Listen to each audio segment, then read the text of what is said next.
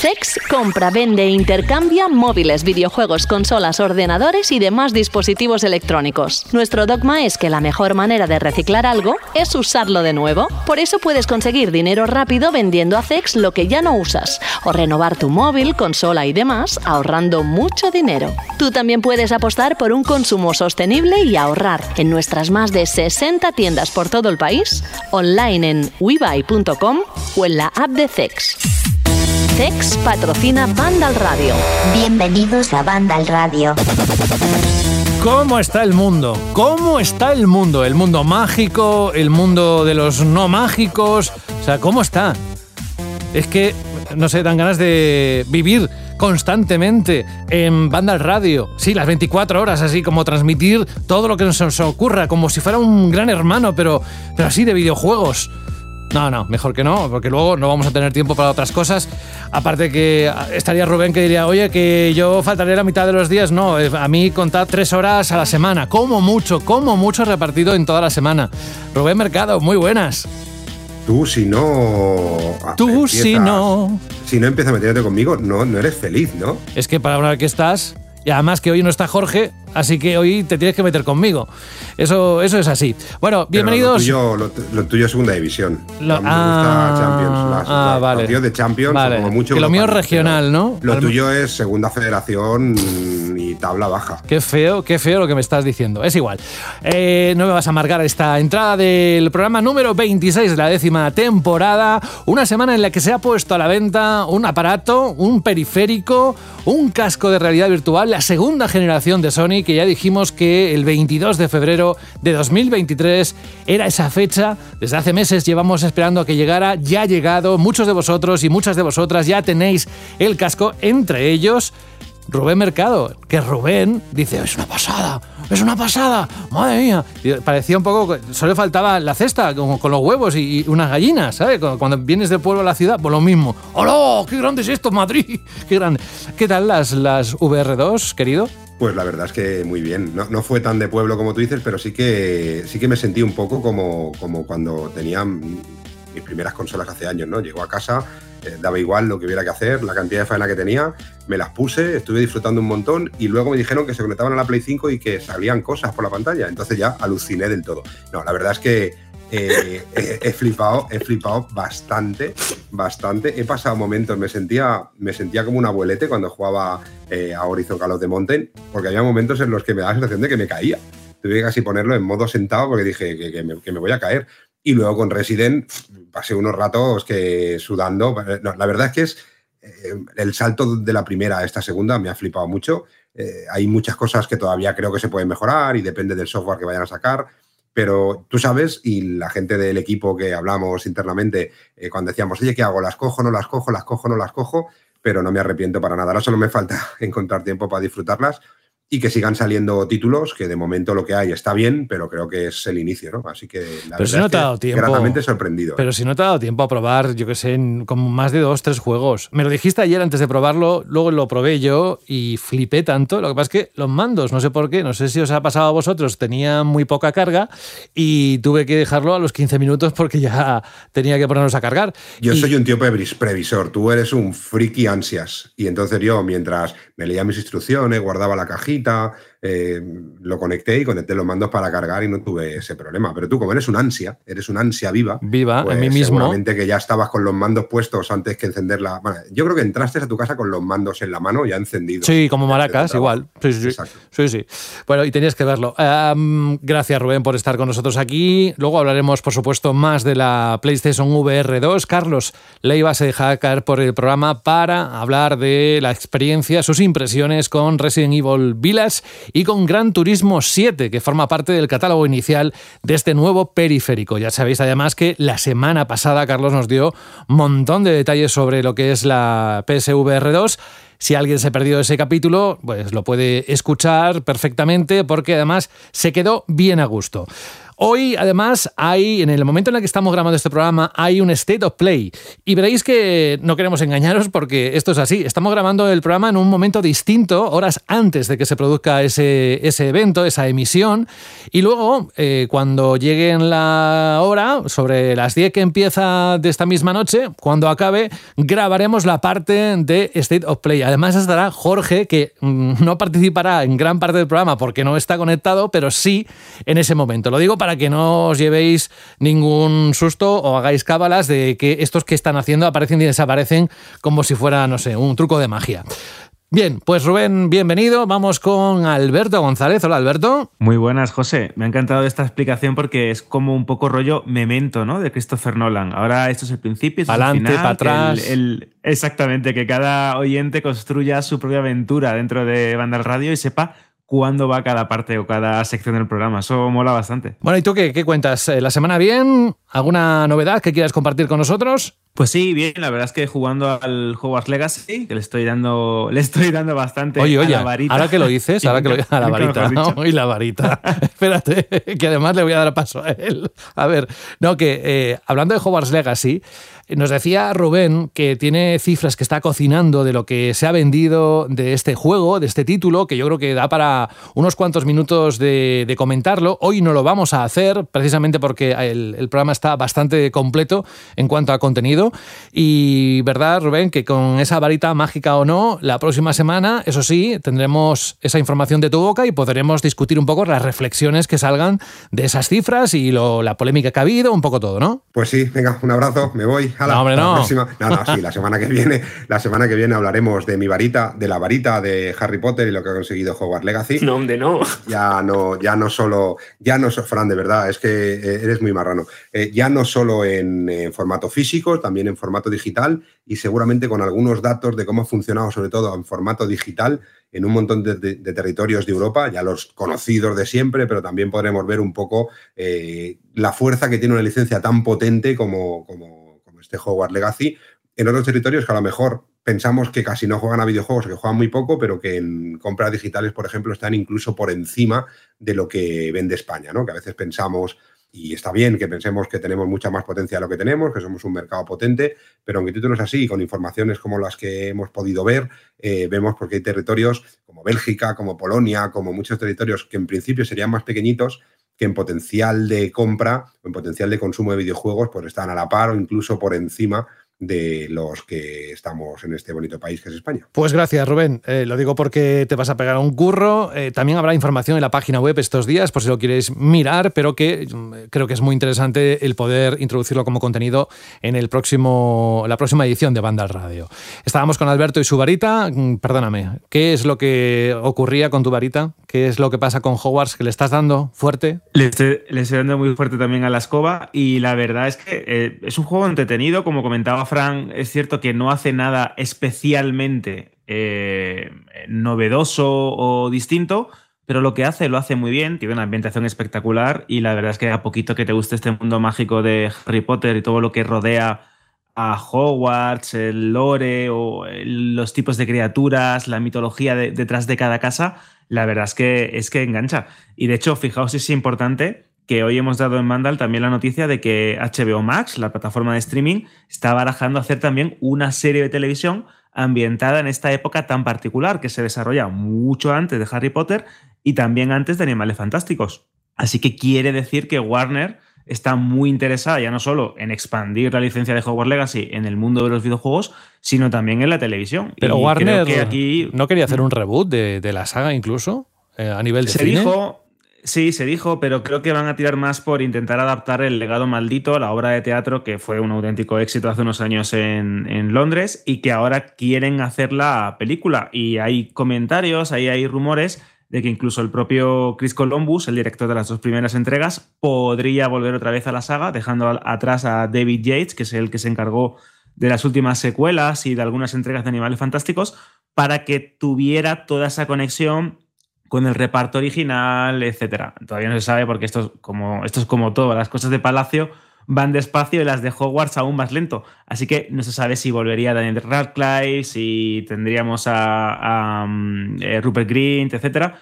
Pero sí es cierto que hay mucho interés en que Mundo Mágico vuelva al cine, pero que no lo haga mediante animales fantásticos, porque es cierto que si las dos primeras entregas funcionaron en taquillas, Los secretos de Dumbledore fue un auténtico agujero negro y eso acabó como un dementor, ¿no? Arrasándolo todo. Así que bueno, a ver cómo encaminan un poco la, licencia.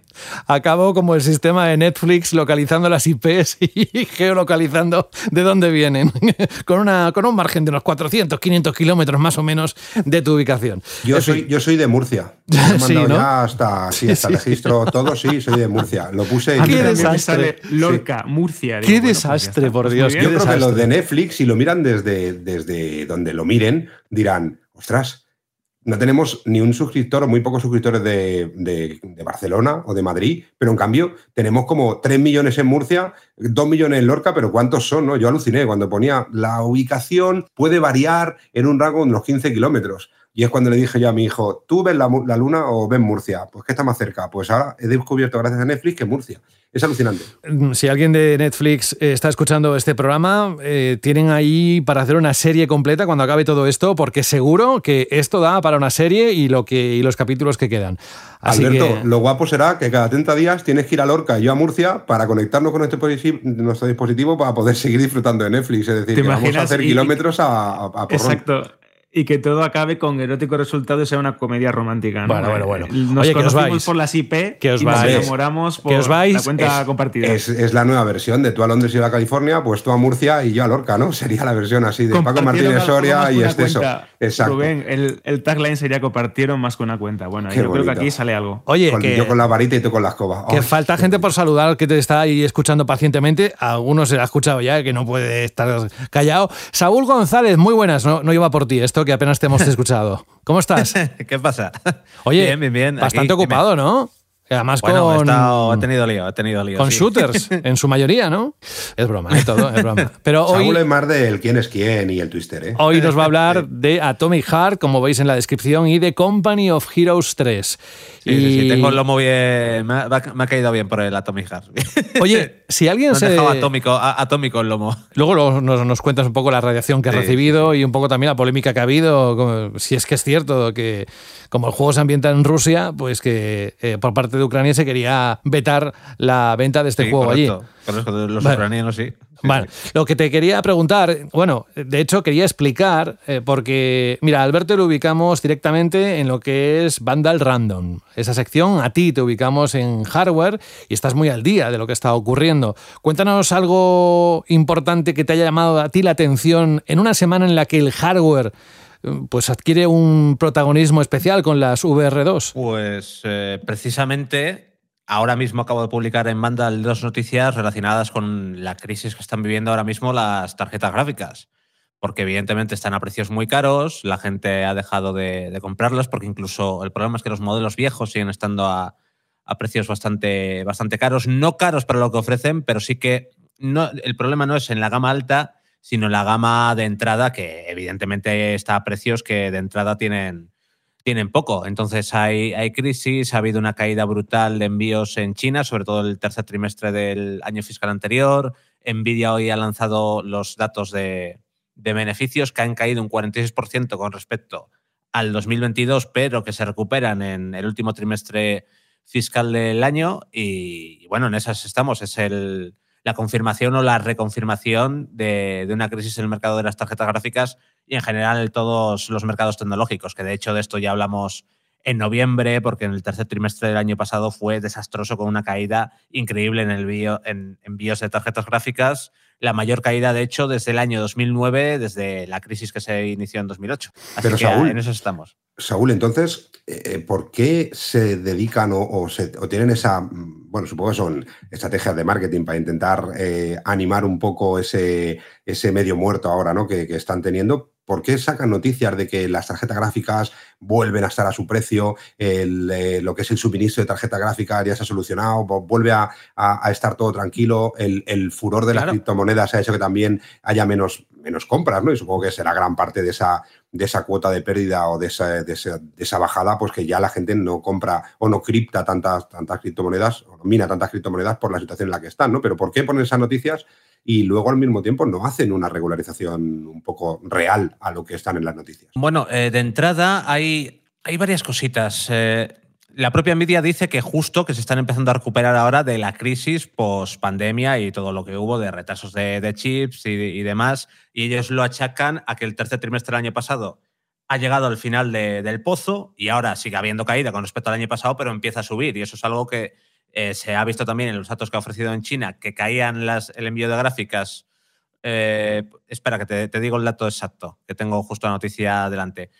En enero del 2023 el envío de gráficas ha caído un 42% con respecto a enero de 2022, pero a su vez ha subido un 6% con respecto al, a diciembre de, 2022. O sea que parece que, que, ha sido a finales de año cuando ha habido, cuando, cuando la crisis ha llegado a, su tope, a la caída máxima, y este 2023 parece que va a ser de recuperación.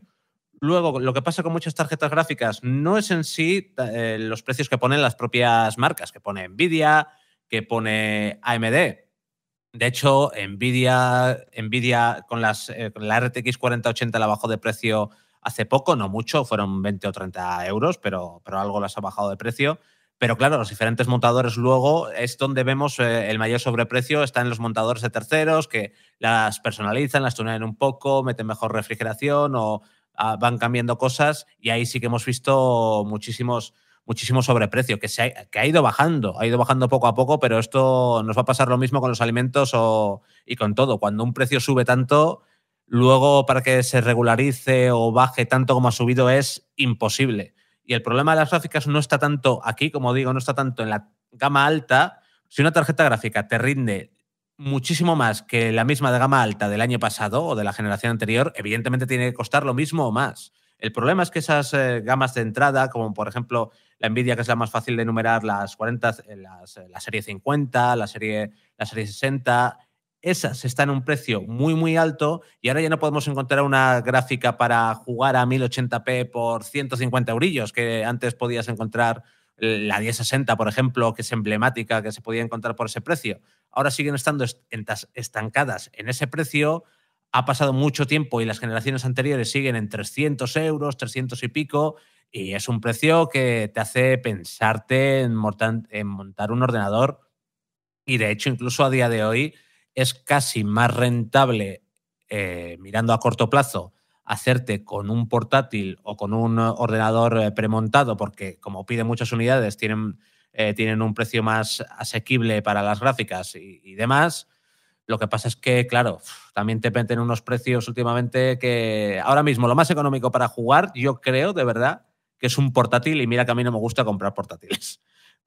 Yo soy de la torre, pero si para un jugador yo creo que ahora la única vía para tener un equipo equilibrado y que no te cueste un riñón es un portátil. Luego sí, puedes montarte un PC, eh, pero ya te, te, vas a... Bueno, Frank, ¿cuánto costó el tuyo? Que era bastante equilibradillo que me acuerdo que lo montamos, pero, pero no recuerdo el precio. Si lo sumas todo, porque recuerda que yo reciclé gráfica y fuente de alimentación, pero el equipo completo hará un par de años costaría cerca de 2.000 euros. Y es que ahí es donde está el problema.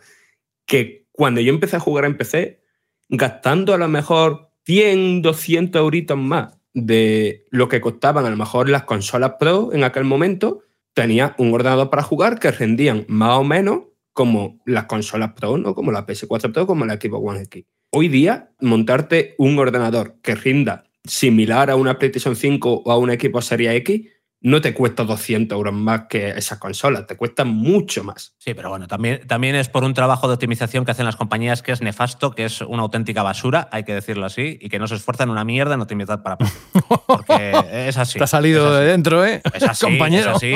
No, no, no, vamos, es así. Vamos a hacer el, el por aquí, churripor de prisa corriendo, quitando. Los por de Sony suelen, suelen ser buenos. Los de Microsoft eh, también y Atomic Heart, una de las cosas que no se le puede negar es que el rendimiento es muy bueno, que manda narices que no estudio nuevo, pula también un juego, pero el resto, con gráficas similares a una Xbox Series X o una PlayStation 5, eh, tienes un rendimiento peor. ¿Por qué? Porque no lo optimizan y punto. Porque muchas veces les da vagancia. Es que yo es que no. Eh, es así, es así. Porque al final supongo que la venta principal está en consolas. Eh, me imagino que es por eso. Pero bueno, que no nos vamos a liar más en esto, que llevamos No, un. no, un está, porrao está bien, el- está bien. El programa está. Es largo. interesante, es interesante. Esto alarga más todavía el programa, pero da igual, no pasa nada. Todo es información y seguro que los oyentes lo agradecen. Bueno, eh, gracias por estar con nosotros, Saúl, y le habéis escuchado en varias ocasiones. Fran Gematas, hola, ¿cómo estás? Muy buena, pues aquí interrumpiendo el programa siempre que pueda. ya te veo ya. Ahora interrumpo yo, hombre. Que no, que no. Oye, Fran, mira, a ti te Dime. toca la parte, como tú siempre estás más ligado a la parte de la actualidad y tener la página web bien llena de noticias importantes sobre el mundo de los videojuegos, cuéntanos, aparte de, de lo que ya todo el mundo sabe, que es el lanzamiento de juegos y hardware, algo que destacar y no me digas lo de Microsoft y tal, porque es la noticia que tenemos, la única noticia que tenemos en el bloque ahora dentro de unos minutos. Mm, Pues mira, sinceramente, eh, justo esta última semana y media he estado algo más despegado de actualidad, pero, o sea, de hacerla, pero sí he estado al día de leyendo todo lo que sacamos en Vandal. Y la verdad es que no hay nada de demasiado peso. Y ahora cuando se ha anunciado el State of Play, eh, ahí estaba el motivo, ¿no? Todos los anuncios se le estaban guardando. Sí ha salido, aparte de lo que vamos a comentar ahora, que evidentemente es muy importante, que Konami está planeando hacer una buena entrada en, en el E3, una buena conferencia en el E3, y vuelven a, sonar esas informaciones de, eh, igual que han traído de vuelta Silent Hill, pues traer de vuelta Castlevania y Metal Gear Solid. Y esas mismas informaciones que comentan la, en la vuelta de Metal Gear Solid eh, solo hablan, de, eh, al menos en este 3, de ese Metal Gear Solid 3 Remake. Recordad que es, en su día, cuando salió este, no resurgir de Konami, este, anda, Konami vuelve a hacer juegos, se habló en su día de una remasterización o un remake de Metal Gear Solid 1, eh, este remake de Metal Gear Solid 3, vuelta a- al menos a la disponibilidad de, de otros títulos de la saga. Y aquí lo que se comenta es eso, eh, Castlevania, eh, Metal Gear Solid 3 Remake, y supongo que ya aprovecharán para enseñarnos un poquito más de, de Silent Hill 2 Remake que, joder, cada vez que me acuerdo, me acuerdo de las ganas que le tengo. Lo que sí está claro es que vamos a tener unas cuantas semanas de información, de sorpresas, de decepciones, lo digo por movimiento de fechas o incluso alguna que otra noticia que no nos encaje con nuestros planes eh, o gustos personales. Nosotros creo que ya estamos todos. El bloque de noticias he dicho que solo lo compone uno, pero realmente eh, va a haber dos.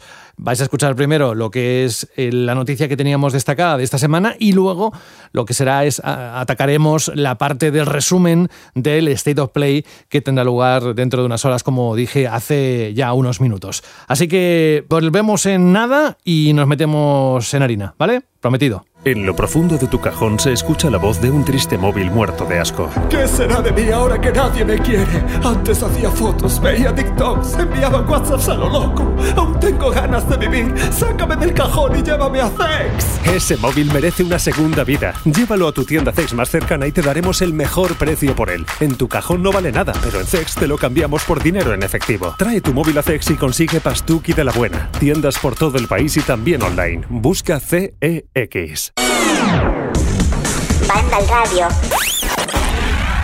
Decíamos que la semana, quizás por ese anuncio del State of Play, podría tener, pues, bajo la sombra de ese evento que todo el mundo está esperando desde hace ya unos días, otras noticias, pero es que hay una tan gorda que lleva ocurriendo desde hace ya meses que es imposible que nos la saltemos. Y tiene que ver, como es lógico, con Microsoft, con Call of Duty, con Sony y ahora con un protagonista adicional. Y es que no sé si sabéis, pero esta misma semana Brad Smith, que es el presidente de Microsoft, estuvo en Bruselas a principios de, pues el lunes creo que fue, para defender ante los organismos antimonopolio de Europa la adquisición de Activision Blizzard por los 69 mil millones de dólares que subimos, bajamos, decimos, contamos para arriba, para abajo para derecha e izquierda, vamos, que están ahí constantemente.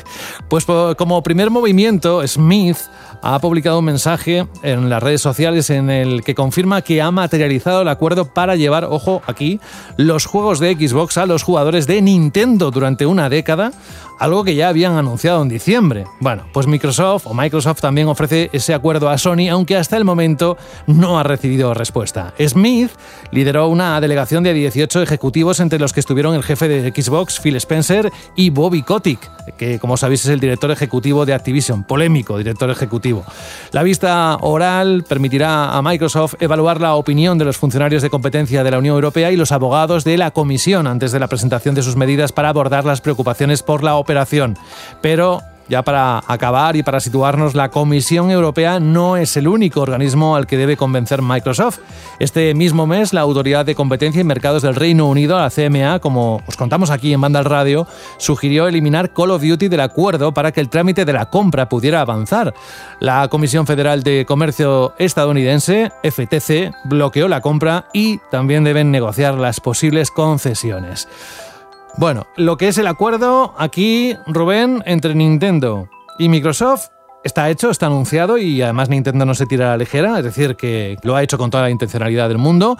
10 años de Call of Duty en las consolas de Nintendo, que no sabemos si se refiere a esta, si irá por la nube o la siguiente si tiene un hardware más potente, da igual. El caso es que la licencia va a estar ahí. ¿Qué te parece este nuevo capítulo en toda esta aventura? Bueno, yo creo que es un movimiento inteligente por parte de Microsoft, porque con este movimiento yo creo que ataca tres partes importantes de la situación que está con la compra de Activision.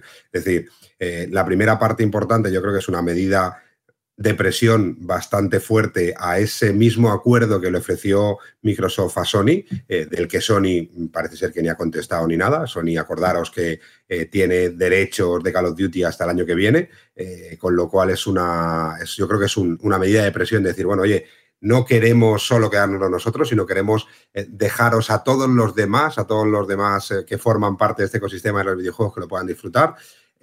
por otra parte, creo que es una manera eh, bastante clara de decirle a los que tienen que decidir si es competencia o no, o si van a crear un ecosistema que no que perjudique al usuario. Decir, no, nuestra intención no es esa para nada. Nuestra intención es llegar a mucha más gente, incluso de lo que está llegando ahora, casi casi como cambiar un poco la imagen de monopolio a que el monopolio lo tenían antes otros, ¿vale? De alguna manera, si no, oye, queremos llegar a todos sitios.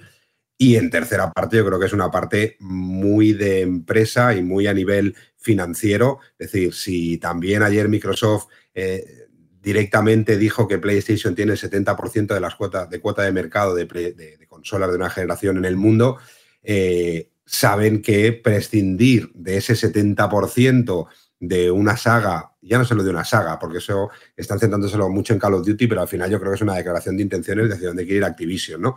Eh, de, perder la posibilidad de poder tener un rendimiento de un 70% de la cuota de mercado a nivel mundial actual, eh, pues yo creo que también es necesario. Eh, a mí me, me, sorprende un poco por dónde van las cosas. Incluso me sorprende algunos comentarios que también hemos visto en la página web de Vandal, como algún alto cargo de Activision en estos momentos tan sumamente tensos y serios, tiene la capacidad de poner un meme eh, criticando a Sony por poner un palo entre las ruedas con un meme que seguramente hayáis visto muchos estos días y que si no en la web de, de lo tenéis, en el que mm, alguien de Activision no puede decir que, que, que, Sony se está metiendo un palo entre las ruedas cuando tiene el 70% de cuota de mercado. Al final, yo creo que aquí es Microsoft necesita el cambiar esa opinión de los estamentos a nivel mundial que deciden si es monopolio o no, que yo creo que es algo que pueden solucionar y pueden ir solucionando, lo necesita, pero lo más importante es que estamos en un momento en el que los videojuegos, y no solo los videojuegos, sino seguramente son movimientos que veremos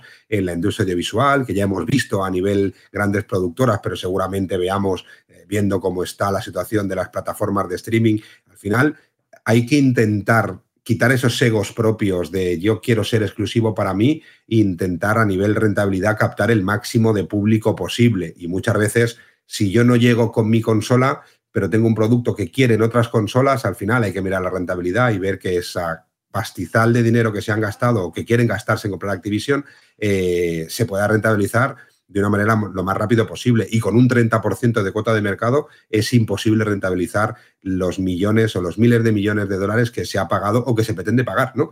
Lo que tampoco termino de entender es cómo Microsoft está ofreciendo algo que todavía no han comprado. Que sí, que tienen un acuerdo, pero que todavía no es suyo. Es como, es como si yo eh, tengo un acuerdo con mi vecino de comprarle su casa, pero antes de tenerlo firmado y tenerlo, aunque lo tenga todo palabra, pero antes de tenerlo mío, y sobre todo con los problemas que hay, por ejemplo, quedo con mi vecino de que me vende su casa. Y yo ya la ofrezco en alquiler, pero todavía no me ha dicho mi banco si voy a tener la hipoteca para comprar esa casa, ¿no? Es, es una cosa como extraña, ¿no? Pero yo creo que es un sistema de lavado de imagen contra el monopolio y de alguna manera presionar a Sony y también no dejar de lado ese 70% de cuota de mercado que, que Microsoft que incluso es raro que lo hayan dicho en esta misma semana y han salido esos números, que normalmente las compañías no hacen comparativas así tan directamente, ¿no? Decir, oye, nosotros sabemos lo que somos, somos un 30% de cuota de mercado de, consolas de nueva generación y Sony es un 70%, ¿no? Yo creo que es un movimiento que seguramente esté muy bien pensado por parte de Microsoft, que tontos no son y dinero tienen como para tener buenos asesores, eh, sobre todo para intentar desbloquear la situación esta de, adquisición o no de, de Activision por su parte. A ver, aquí hay varias cosas. Por un lado, no solo ha sido con, con Nintendo, también han acordado durante 10 años que todos los juegos de Activision Blizzard eh, vayan a estar disponibles en, la nube de Nvidia, o sea que no... Todos los mm, juegos de Activision Blizzard, no, Fran, todos los juegos de Xbox para PC, incluidos los de Activision Blizzard si cierran el acuerdo. Pero ofrecen todos los juegos de todos los juegos que saque la marca Xbox para PC, que la marca Xbox también es PC, que eso se nos olvida muchas veces. Pero Xbox apuesta por ser una, marca global, incluso de dispositivos, dispositivos móviles con, con, el juego en la nube, pero sí, es, eh, era puntualizar eso, que es todo, en el caso de, de, Nvidia, de Nvidia GeForce Now no es como en Nintendo, aquí les están ofreciendo todos los juegos de Xbox para PC, Halo, Gears, Age of Empires, que estén disponibles en la nube de Nvidia y si cierran el acuerdo con Activision Blizzard, todos los juegos de Activision Blizzard también. Claro, o sea, que básicamente hay una serie de movimientos para decir en plan de que no queremos comprar esta compañía enorme eh, de videojuegos para que sus juegos solo estén en nuestra plataforma, sino que queremos porque eh, tienen un know-how y unas sagas y unas cosas que nos van a servir para mm, tener más beneficios a nosotros, a nuestra división de gaming, básicamente. Pero por mucho que se estén ya como formalizando lo que se decía hace meses, ¿no? De esas intenciones de abrirse para que la FTC, los organismos antimonopolio europeos y de demás países vean con mejores ojos los acuerdos. Como ese todavía no está formalizado, a mí lo que me interesa más es esa parte de Nintendo. Por un lado, ahora mismo el dominio de Nintendo en el mercado de consolas es bastante absoluto, vaya, sobre todo en, en determinados países. Y yo creo que si ese dominio no es más absoluto, es porque faltan en esa máquina versiones decentes de las dos sagas más importantes, al menos a nivel de venta y, de, y para el público mayoritario, de que solo están en otras consolas, que son FIFA y Call of Duty. O sea, ¿te acordás que el último Call of Duty que salió por una consola de, Nintendo fue Call of Duty Ghost en, en Wii U y, de, a tiempo ha llovido? Entonces la cosa está en este acuerdo es para decir, vale, vamos a llevar Call of Duty a Nintendo, pero como su máquina mm, va a ser menos potente, decimos Call of Duty a seca y lo que hacemos es meter ahí una versión de Call of Duty Mobile y una versión de Call of Duty Warzone Mobile, o la nueva máquina mm, de alguna manera va a ser capaz de tener una, la misma experiencia que en el resto de consola y en PC con el juego cruzado y todo eso. Porque si ese es el caso, yo creo que esta noticia, para lo que supone el dominio de Nintendo en el panorama de consola actual, no se le está dando la importancia suficiente en ese sentido. Porque, o sea, si a Nintendo lo que le falta son Call of Duty FIFA y de repente ahora va a tener un Call of Duty equiparable al resto de plataformas, su dominio no digo que vaya a ser absoluto, pero creo que puede incrementarse todavía más. Sí, pero Fran, yo creo que, que, no en esta generación de. no, no, no, en esta ¿eh? generación ni de coña. No, no, no, no. de hecho. Esto está, pensado, esto está pensado para la próxima Switch, que debería llegar, supongo que en 2024. Claro. Y va a estar equipada con, con gráfica Nvidia, que tiene DLSS, que puede hacer auténticas burradas, sobre todo si buscas una resolución en portátil, porque la resolución no, será tan alta y puede rescalar eh, a, lo, a lo loco. Yo creo que irá más bien por ahí pensando a a futuro y quizás si busquen adaptar eh, para ahora Warzone o para Switch o alguna versión de mobile o, algo posiblemente. Claro, es que eh, todas estas cifras que hemos conocido en los últimos días y tal vienen de, esa, de ese momento ¿no? en el que Dan Smith ha pasado por, por Bruselas, pero también vienen en algunas de estas informaciones de un informe de la CMA, del organismo antimonopolio de, Reino Unido, eh, hablando también de este tema. Y en uno de esos documentos ven el posible dominio, el posible monopolio de Xbox Cloud Gaming en el juego en la nube. Y hay una parte en la que mencionan básicamente diciendo, Nintendo Switch Online eh, no lo metemos dentro de esta comparativa porque solo está en Nintendo Switch y Redacted. O sea, mm, Redacted es con la manera de los anglosajones de poner el confidencial, ¿no? O sea, un, el tachado. Eh, básicamente, o sea, si ya están hablando del siguiente dispositivo, con otras informaciones que hemos tenido en las últimas semanas y meses, yo creo que para el año que viene, 2024, y no me extrañaría que fuera a principios de 2024, eh, tuviéramos el nuevo dispositivo de Nintendo. Y eso concuerda bastante con, el, con estas informaciones de que Nintendo no se pasaría este año por el E3 porque su último gran lanzamiento o lanzamiento lo suficientemente fuerte para aguantar un E3 es Zelda Tears of the Kingdom y eso sale antes del E3 y, con, y a lo mejor el último gran, el último lanzamiento de peso de, de Switch es Pikmin 4 y lo que esté por llegar a, a finales de año.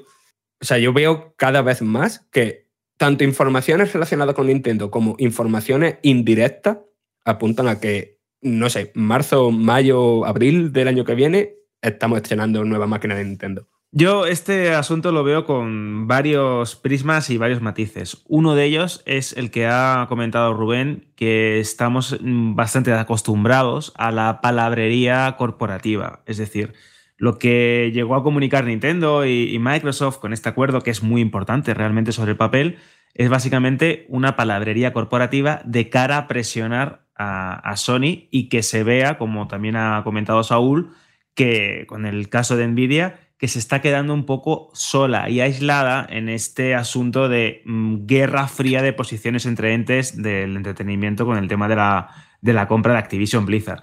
Sé que se están jugando aquí miles de millones de dólares, que las microtransacciones, como hemos hablado en el, en el pasado, todas las compras que se hacen a través de las tiendas digitales de las plataformas son muy importantes y hay una serie de beneficios, una serie de acuerdos y una serie de dineros o materiales no tangibles que son muy complicados de valorar, que están en juego en esta situación y que Microsoft sabe que si juega bien sus cartas y deja ver ¿no? que lo que quieren realmente es llevar sus eh, sagas, en este caso las de Activision Blizzard, a diferentes plataformas durante 10 años vista eh, como una especie de gesto de buena voluntad, los organismos reguladores pueden ver que efectivamente la posición de Microsoft no es la de un monopolio absoluto, sino como la de un gran distribuidor de, servicios o de experiencias de entretenimiento lúdicas, en este caso de, de, videojuegos. Así que vamos a ver cómo se desenvuelve todo esto. Sí es cierto que teniendo en cuenta hacia dónde se dirige la industria, ya no solo el videojuego, como también ha apuntado Rubén, sino del entretenimiento en general, estamos viendo que eh, todo se está basando en grandes entes que empiezan a sumar y a eh, aglutinar un montón de servicios y contenidos de cara a los eh, consumidores, ya sea por suscripción, ya sea por membresías o de diferentes formas y métodos de, monetización. Así que no me extrañaría que Microsoft pues, acabase formalizando esta compra de Activision Blizzard en meses o quizá años si las cosas se complican un poquito más de la cuenta y que plataformas como la eh, futura consola de Nintendo o si eh, Sony acaba pasando por el aro, acaba aceptando el acuerdo, las futuras consolas de PlayStation reciban estos juegos de la saga Call of Duty o de Activision Blizzard. Lo que sí está claro es que, como ya hemos dicho más de una vez en Mandal Radio, si estas compañías, eh, Nintendo, Microsoft y Sony, eh, luchan o se sienten beneficiadas con una saga como Call of Duty, ya no es solo a nivel de ventas, a nivel de, copia de, juego físico o digital, sino qué dinero son capaces de mover estos grandes entes del, videojuego y en este caso esta saga en concreto. Y Frank ha dicho una cosa muy interesante. El último título de Call of Duty en consolas de Nintendo fue en Wii U, el Call of Duty Ghost, que salió como salió, eh, si no me equivoco, en 2012 eh, o 2011, ya fíjate si ha llovido. Eh, si tienen la posibilidad ya no solo de tener un Warzone o un mobile o una versión o incluso una recopilación de los grandes éxitos en alta definición, etcétera, sino una entrega numerada de una plataforma de Nintendo que ya en este caso en Switch ha empezado a recibir títulos multiplataformas con, con grandes conversiones. De Bethesda, de hecho, tiene muy buenas adaptaciones, esos Doom, esos Wolfenstein.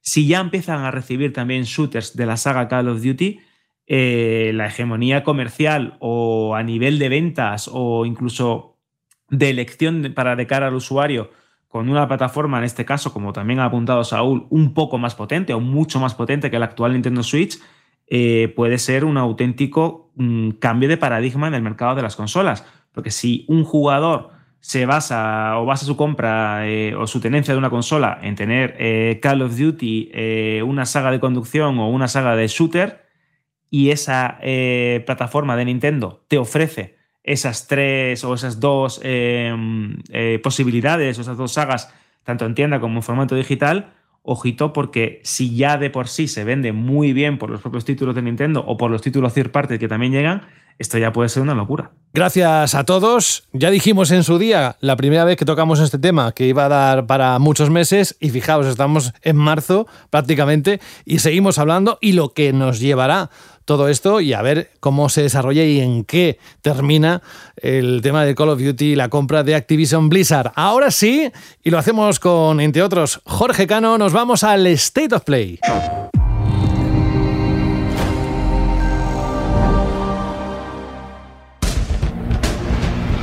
Así es precisamente como ha comenzado la nueva edición del State of Play, puntual a su hora, a las 10 de la noche, hora española.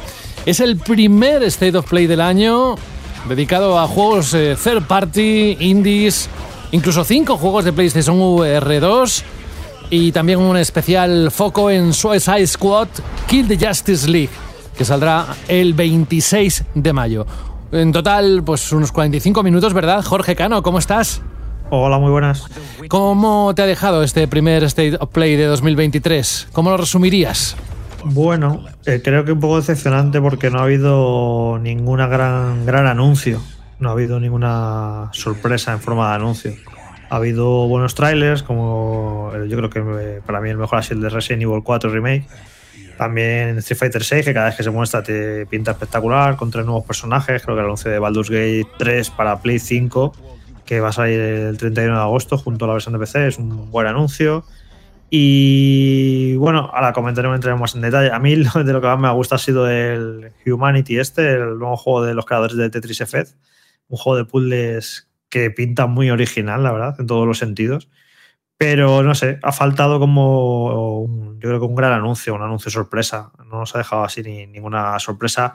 Y creo que, que, es lo que lo desdibuja un poquito, para, en mi opinión. Creo que la falla va. Y si todo esto que ha mostrado se hubiera coronado con un, con un anuncio, eh, con algo que no esperábamos, pues creo que las sensaciones hubieran sido mejores. Pero creo que en ese sentido ha sido un pelín decepcionante. Un anuncio y que digan, ala, ya está disponible para.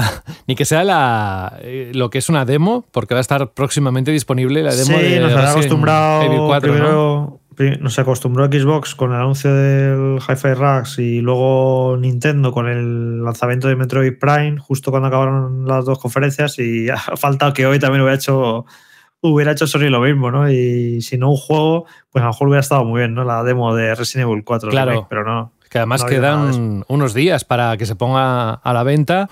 Vamos a preguntarle a Saúl, ¿qué te ha parecido, Saúl, este State of Play? Pues estoy un poco con Jorge. Somos Estamos hechos del mismo vinagre, yo creo. Eh, el evento ha tenido anuncios interesantes, trailers interesantes. Para mí, lo comentaba en el directo, hubiera sido mejor. Yo creo que si, en vez de hacer tres bloques, PlayStation VR 2, Indies y luego anuncios ya de estudios más grandes, AAA o lo que sea, si hubieran alternado un poco todo, hubiera sido bastante mejor.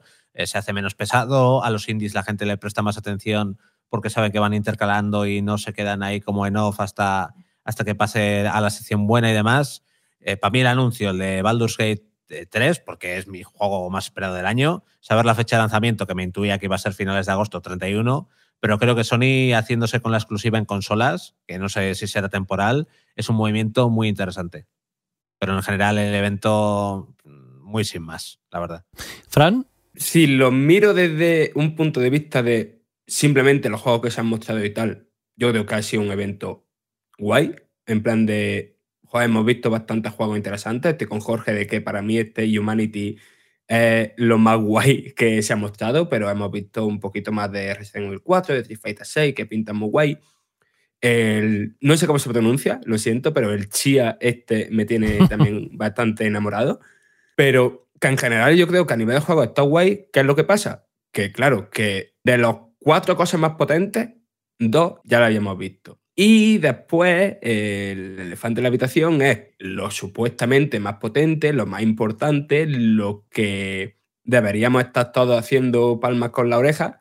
Mm, Creo que nadie está así, que es este Suicide Squad Killer de Justice League, que es el nuevo juego de los creadores de Batman Arkham. Y para llevar tanto tiempo en los fogones y lo que se ha visto no colma las expectativas que yo tenía hacia el juego, ni que creo que el resto de mm, los jugones tenían. Porque lo que he visto es algo que a mí personalmente me apetece, porque me recuerda como a una especie de crackdown frenético, pero un crackdown frenético no te...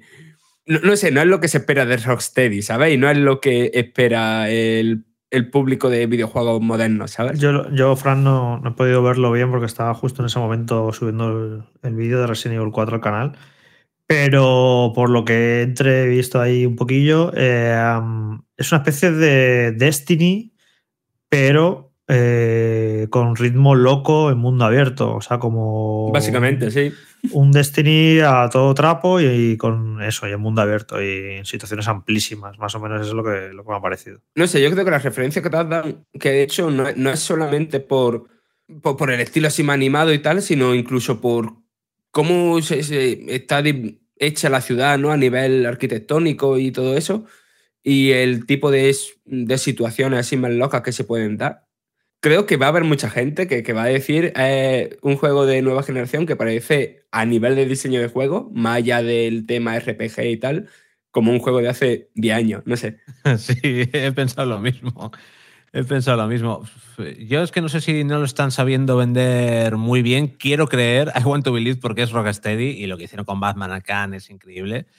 Pero hay cosas que me gustan a nivel jugable. Parece que los disparos son satis- satisfactorios. Hay muchísima movilidad que me flipa. A nivel técnico me parece que está muy conseguido también. Pero eso me huele mucho a estructura de, de diseño de hace 10 años, eh, luego todo el, el brilli brilli en nivel de los menús, eh, los ropajes, los Sí, como Gotham Knight, vaya. eh, me, me- me da, me, da pereza, la verdad, me da una pereza terrible. Y no sé, no lo sé. Es un juego que me, que me tiene muy desconcertado y es uno de los típicos juegos porque con otros te los hueles. eh, Bueno, pues este tiene muy buena pinta, va a salir bien. Con, con, con el Escuadrón Suicida no tengo ni la más remota idea de qué, de qué tal va a salir, si bien o si mal.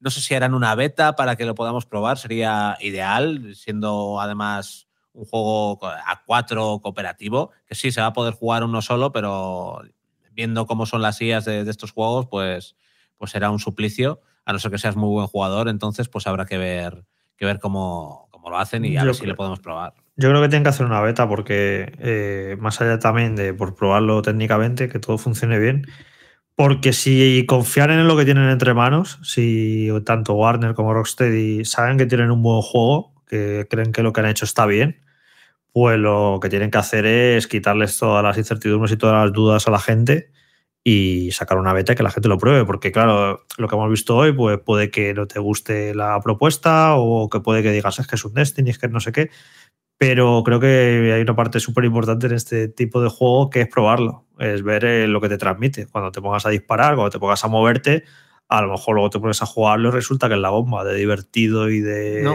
lo bien que fluye y todo eso. Así que yo creo que va a ser muy importante que este juego lo den a probar a la gente, porque yo creo que estamos todos, todos muy escépticos.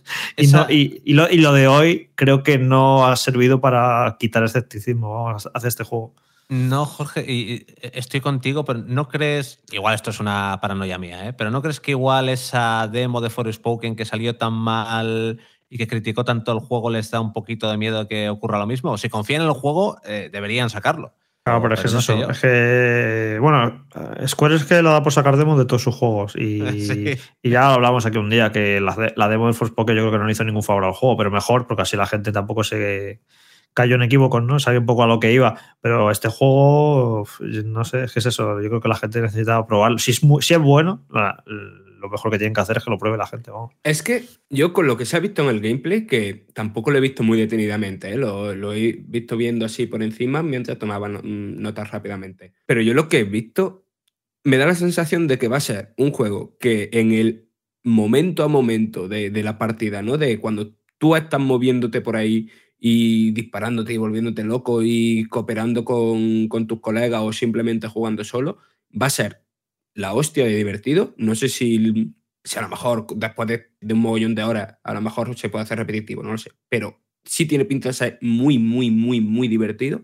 Pero a la vez me parece que va a haber como muchos sistemas que te van a sacar de eso, ¿sabes? Que si ahora meterte a cambiar armas, que si ahora a lo de los vehículos, que si ahora a a meterte en el mapa, a elegir, ¿sabes? Como que me da la sensación por lo que se ha visto que sí, que estás en el momento de jugar la leche, pero demasiadas interrupciones entre que juega y juega. No me he fijado tanto por ahí, pero sí que es eso. me- ha contrastado mucho algunos movimientos que los veía co- robóticos y otros que me parecía que se movían de la leche, como a la hora de, eh, de las mecánicas de disparo no veía que, no, no sé, me parecía todo muy artificial, no lo sé. A mí me genera, me genera dudas. Y quiero creer porque Rocksteady es que hizo uno de los mejores sistemas de combate con los Batman de, de- los últimos años. Es que esta, este- esta gente tiene talento, pero es que sigo muy desconcertado con, con el juego, la verdad. Mm, Es curioso porque eh, mientras estabais hablando estoy consultando el foro de Vandal donde se ha colgado el directo y demás y la verdad es que la sensación general es que ha sido un evento malo y ha habido un poco casi lo mismo que estabais diciendo vosotros, se ha dicho a través de distintos comentarios. Hay uno que me hace mucha gracia porque, bueno, dice T. Verónica, dice, nunca entenderé cómo una compañía tan fuerte como Sony, que tiene a todas las third parties comiendo de su mano, hace directos tan malos. A lo que le responde otro usuario diciendo, se llama la técnica del gusano miserable, está muy de moda. Cuando se pase el juicio, vas a ver si tienen cosas guardadas. Fijaos lo- la, la conspiración que algunos se montan, rollo, no vamos a enseñar Spider-Man, no vamos a enseñar muchas cosas, vamos a, A ver, esperar a ver que se resuelva esto y luego ya veremos. Pero yo creo que eso se daba por hecho, ¿no? O sea, eh, para las cosas exclusivas de ellos, se montan un PlayStation Showcase cuando. Pero sea, hablan del caso Microsoft. Hablan del caso Microsoft. Sí, sí, sí. Ah, vale, vale, vale. Cuando se vale, pase vale. el juicio, están, se están Pero, pero, refiriendo... eh, pues entonces, entonces no pueden sacar esto en años porque esto se va, se va a ir todavía a otro Claro, a vista. claro, ¿eh? Claro, claro, que- no tendría sentido. Pero bueno, Pero que, al final.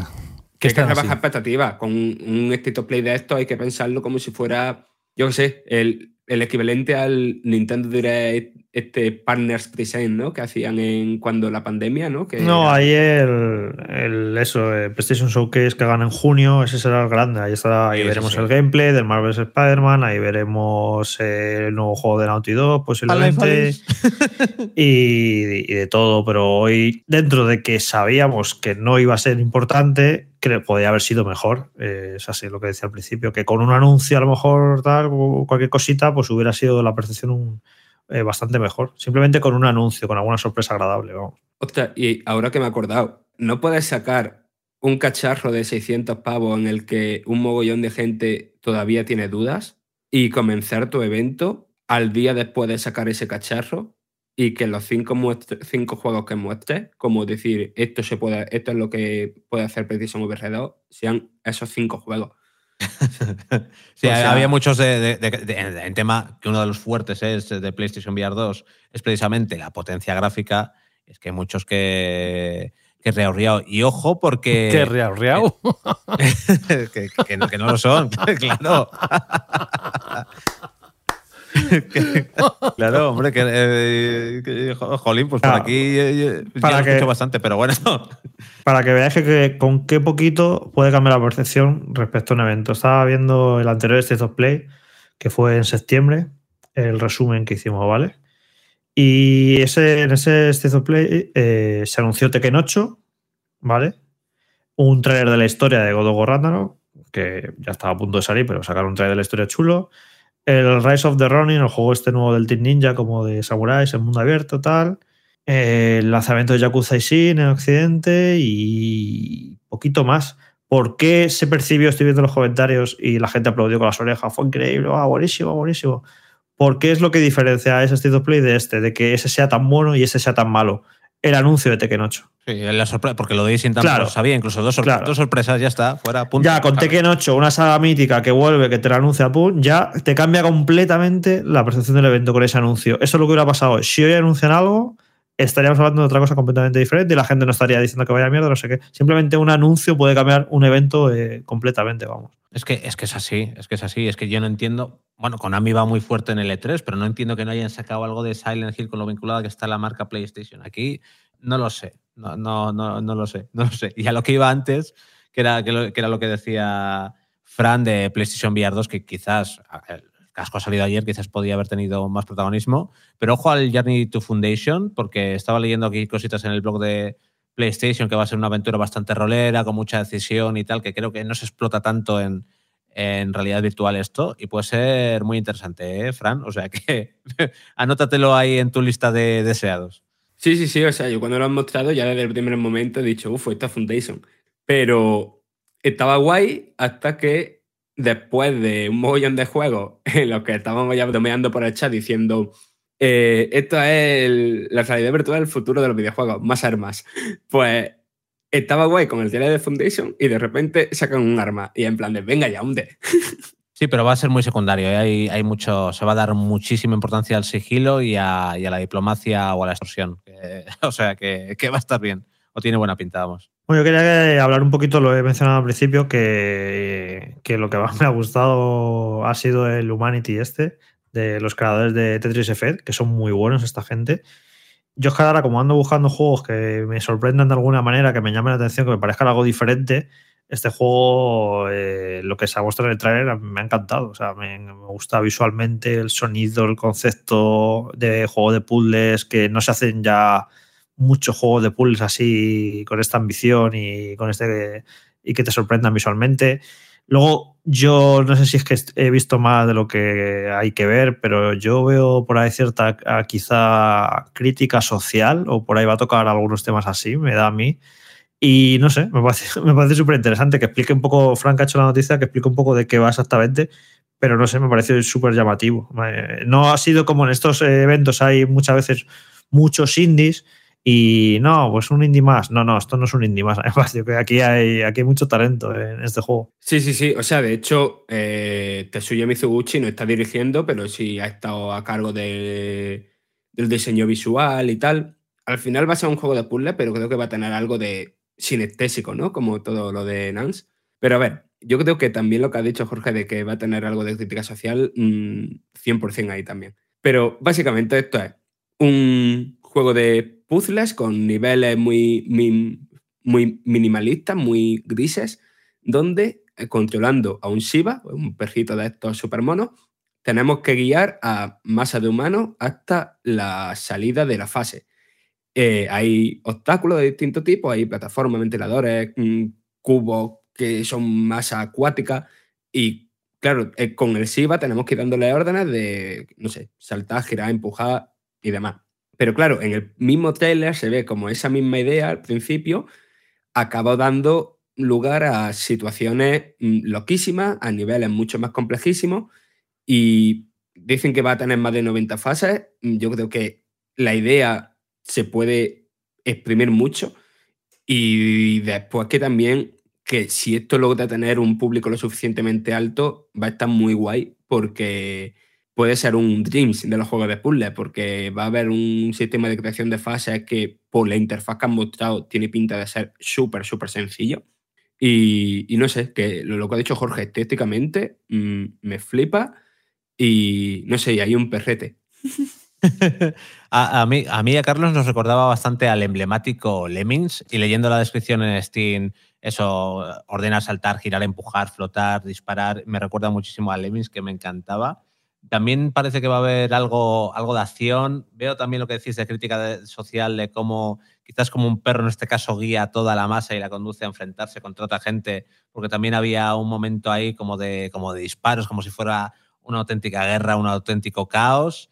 Eh, por cierto, va a, te- va a ser compatible con realidad virtual y eh, hay demo también tanto en PlayStation como en, como en Steam. Así que es, es buen momento para probarlo. Ahora que nos- mientras nos estéis escuchando, podéis ir dándole al descargar. pues mira, antes de, antes de acostarme, mejor pruebo la demo, a ver qué tal.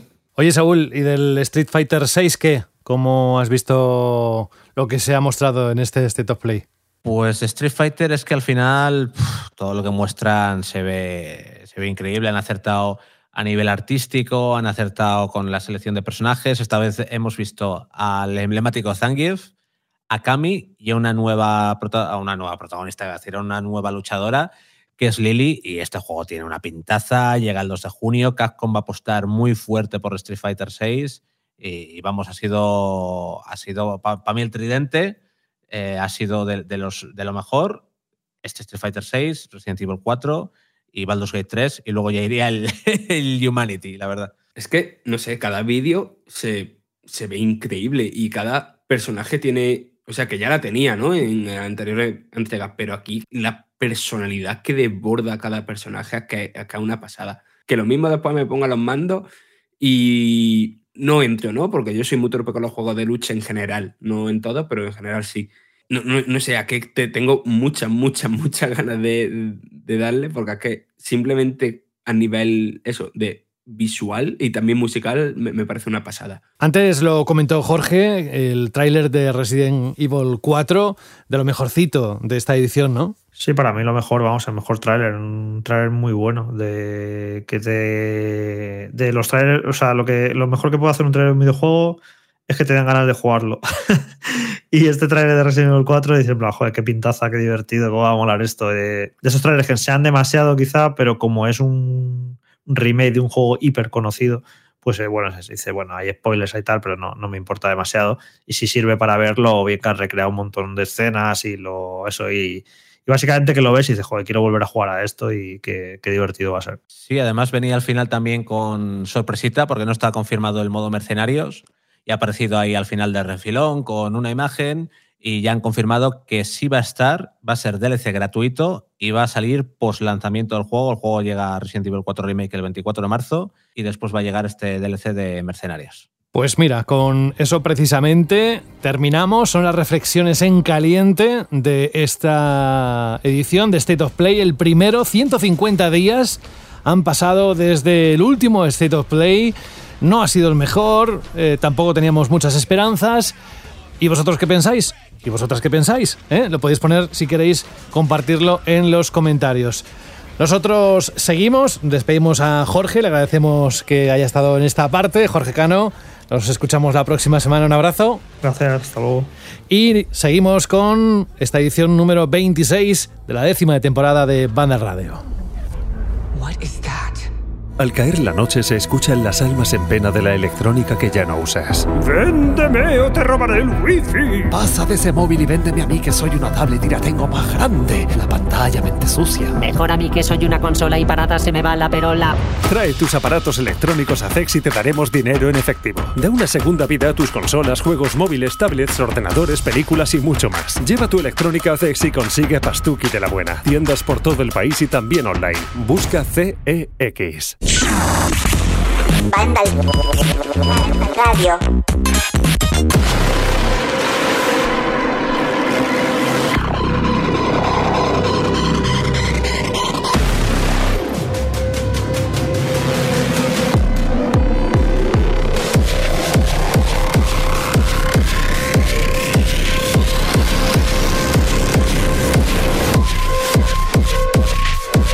Sí, la banda sonora que me consta que es así, es de este estilo en casi todos los tracks.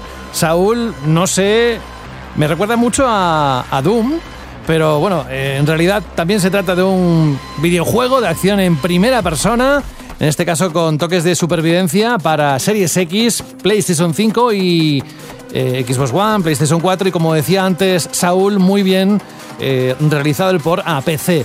El título ha sido desarrollado por Mindfish y estaremos en, en Moscú, alternativo en el que los usuarios, nosotros, tendremos que hacer lo posible para que vuelva la paz. Bueno, el análisis lo has hecho.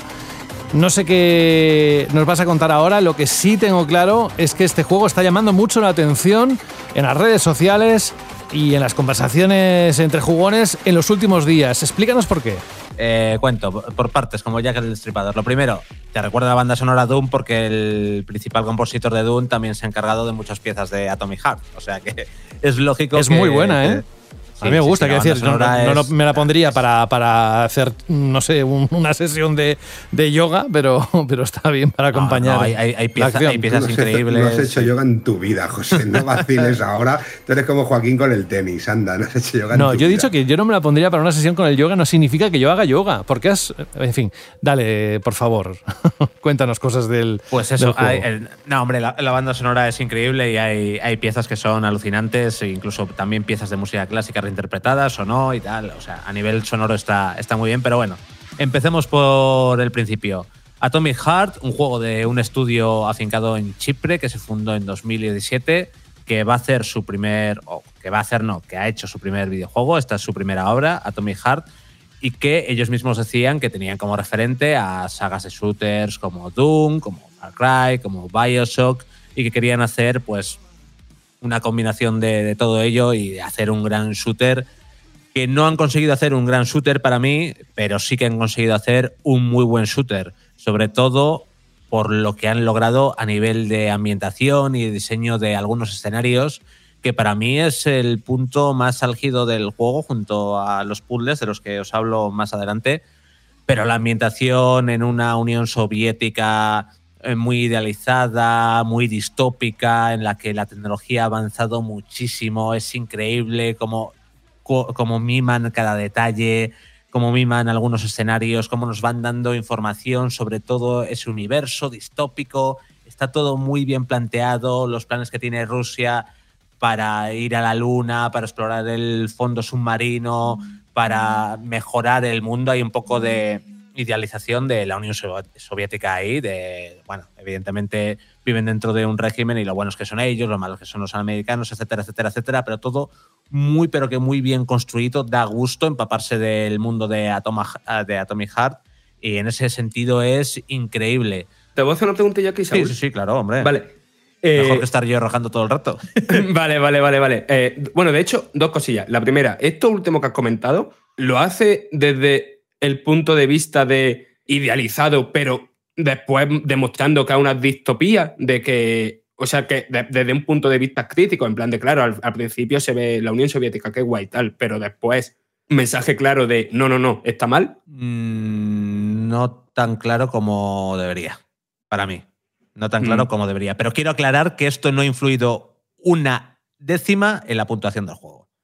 Vale, vale, vale. porque, vale. porque al final estamos todo el día eh, pues bailándole el agua a la promo americana en el 99% de los juegos, así que Hmm, eso no me sí. va a indignar ahora y no me va a influir para hacer eh, pa- pa- para, para modificar una nota. Sí que hacen una crítica, sobre todo eh, es como que tienen muy buenas intenciones, pero que al final eh, hay- siempre va a haber gente gente corrupta para el todo, que lo va a destrozar todo y tal. O sea que así que hacen una crítica al- a la Unión Soviética y al, y al comunismo como que es un como que es un- una idea muy buena, pero que luego siempre va a haber una persona que, que la va a fastidiar, pero podían haber sido un poco, un poco más duros con esa crítica, sobre todo en los tiempos que corren. Pero como te digo, eh, le estamos bailando el agua con los Call of Duty con un montón de juegos a Estados Unidos, o sea que tampoco me voy a poner pedante con esto porque en realidad me da, me da un poco igual para el resto del juego. Saúl, así haciendo un paralelismo, porque sabes que se ha comparado mucho ¿no? con Bioshock, con el tema de la ideología, con el tema de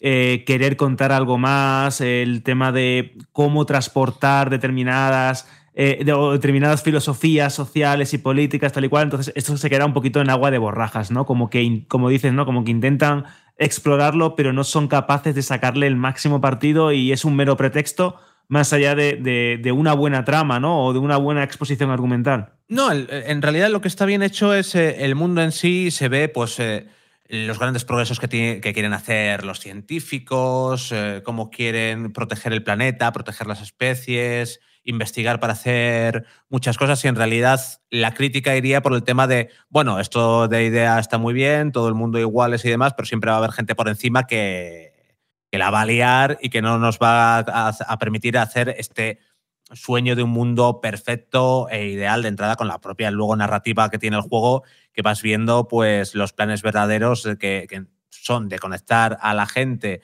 para que pueda conectar, para que pueda controlar robots con la mente y estar como conectada y entrelazada los unos entre los otros, ser como un único ser dentro, de, dentro del país, que todos estén conectados y luego como una persona se quiere intentar aprovechar de, esto. Pero bueno, en la trama en cuestión de- del juego, más allá del universo, que sí que creo que está muy bien planteado y como digo, es la leche, tanto a nivel artístico como en cómo vas leyendo documentos y te van exponiendo cosas, es un universo muy interesante, quitando la, ideología a un lado, es un universo muy, pero que muy, pero que muy interesante.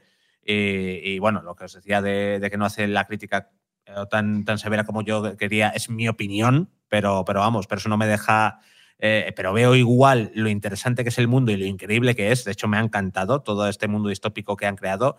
Pero luego la trama tiene sus altos y sus bajos, sus personajes en líneas generales eh, no me parecen demasiado carismáticos, quieren ser un poco rebeldes como Wolfenstein, pero el agente P3 no es eh, BJ Blazkowicz y hay momentos un poco raros que se han viralizado con una nevera roja que a mí me hacía sentir un poco incómodo porque A que eso yo lo vi en la preview y era de llevarse las manos a la cabeza, ¿eh? Es a que mí, me, a, a mí me hacía era sentir como- incómodo como- porque, porque es como que un no es- adolescente de 15 años escribiendo guion.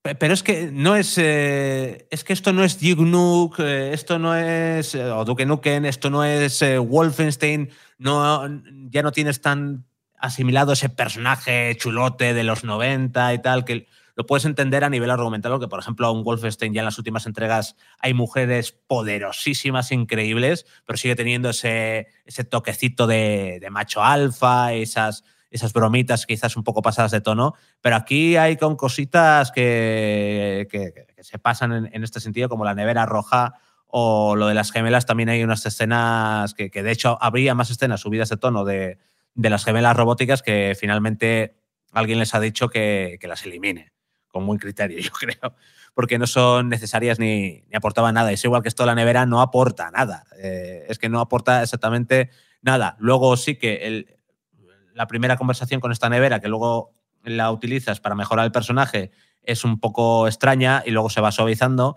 pero es como, mm, no entiendo muy bien esto, es un poco, es un poco incómodo. Y luego la historia en sí está muy bien y tiene un par de giros que son muy interesantes, pero son un poco forzados y algún fallo narrativo que no me ha cuadrado muy, pero que muy bien con todo lo que, con todo lo que han hecho. Pero bueno, la historia se, se deja llevar, como digo, el universo a nivel narrativo es increíble y es una base buenísima para hacer más juegos, más entregas. De hecho, yo creo que, que, bueno, que el final lo deja abierto todo. Eh, es un final cerrado, pero que deja el universo abierto para poder coger y, y hacer más entregas de Atomic Heart.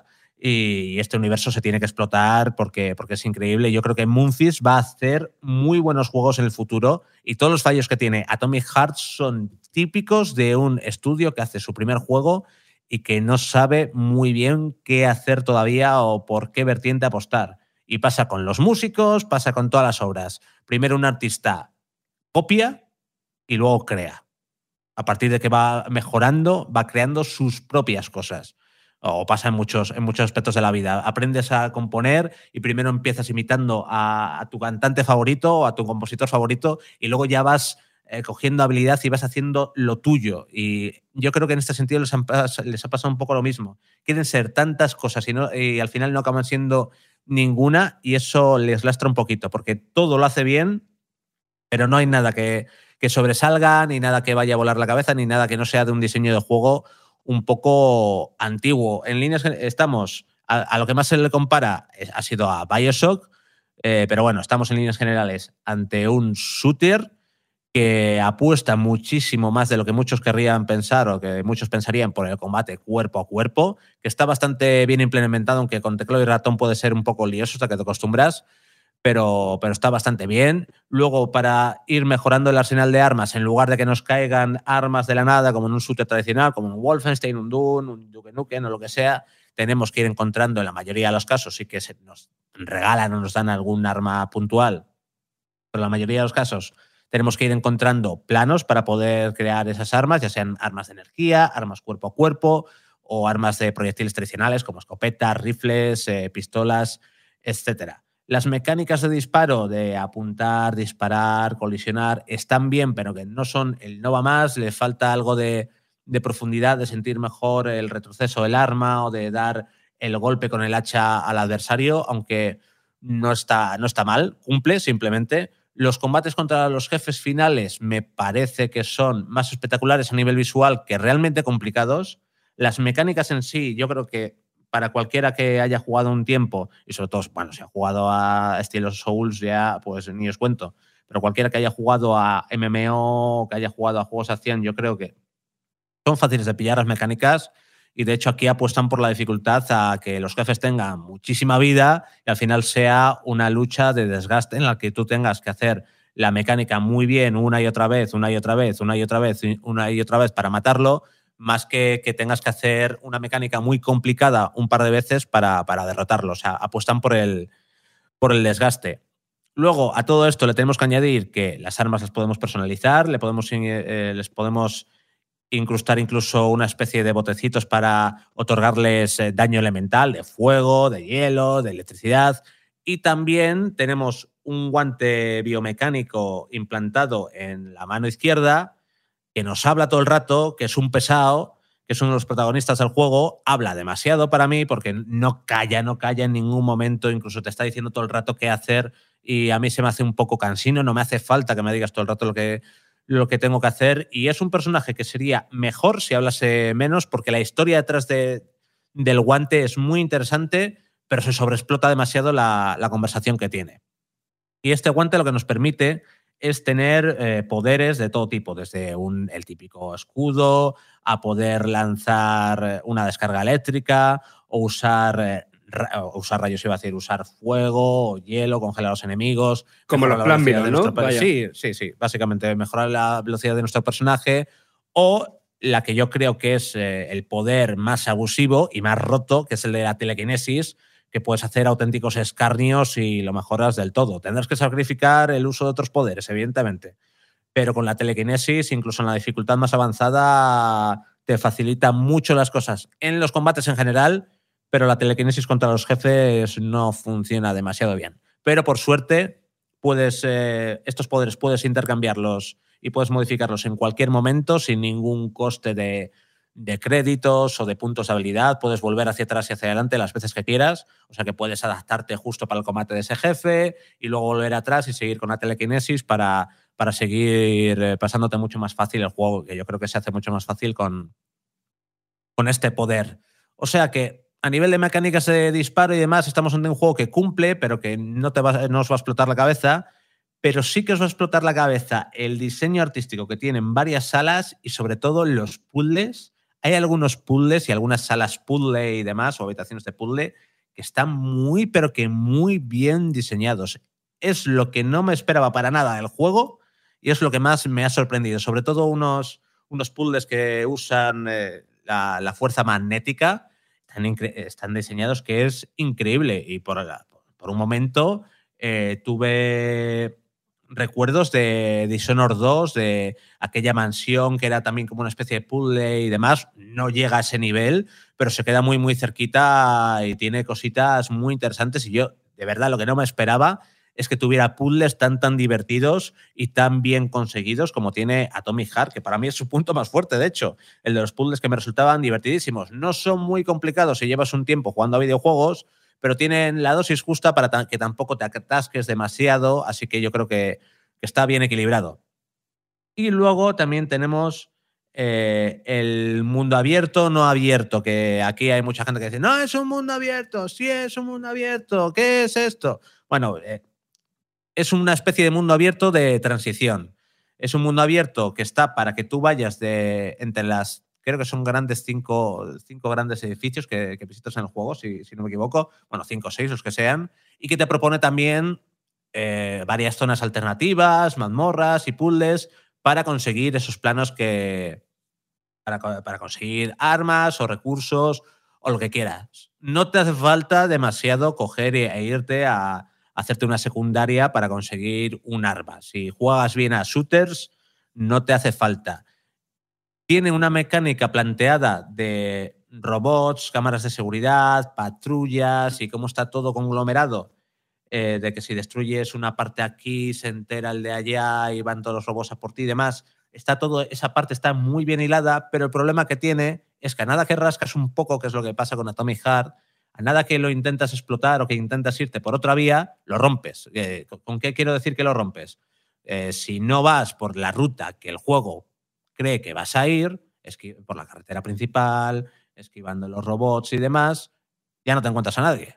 Vas rodeando un poquito, te puedes encontrar a alguien de vez en cuando, pero corres, te metes en la siguiente sala y olvídate, ya se acabó lo que se daba. Entonces, aquí eh, sí que ha habido mucha, mucho debate.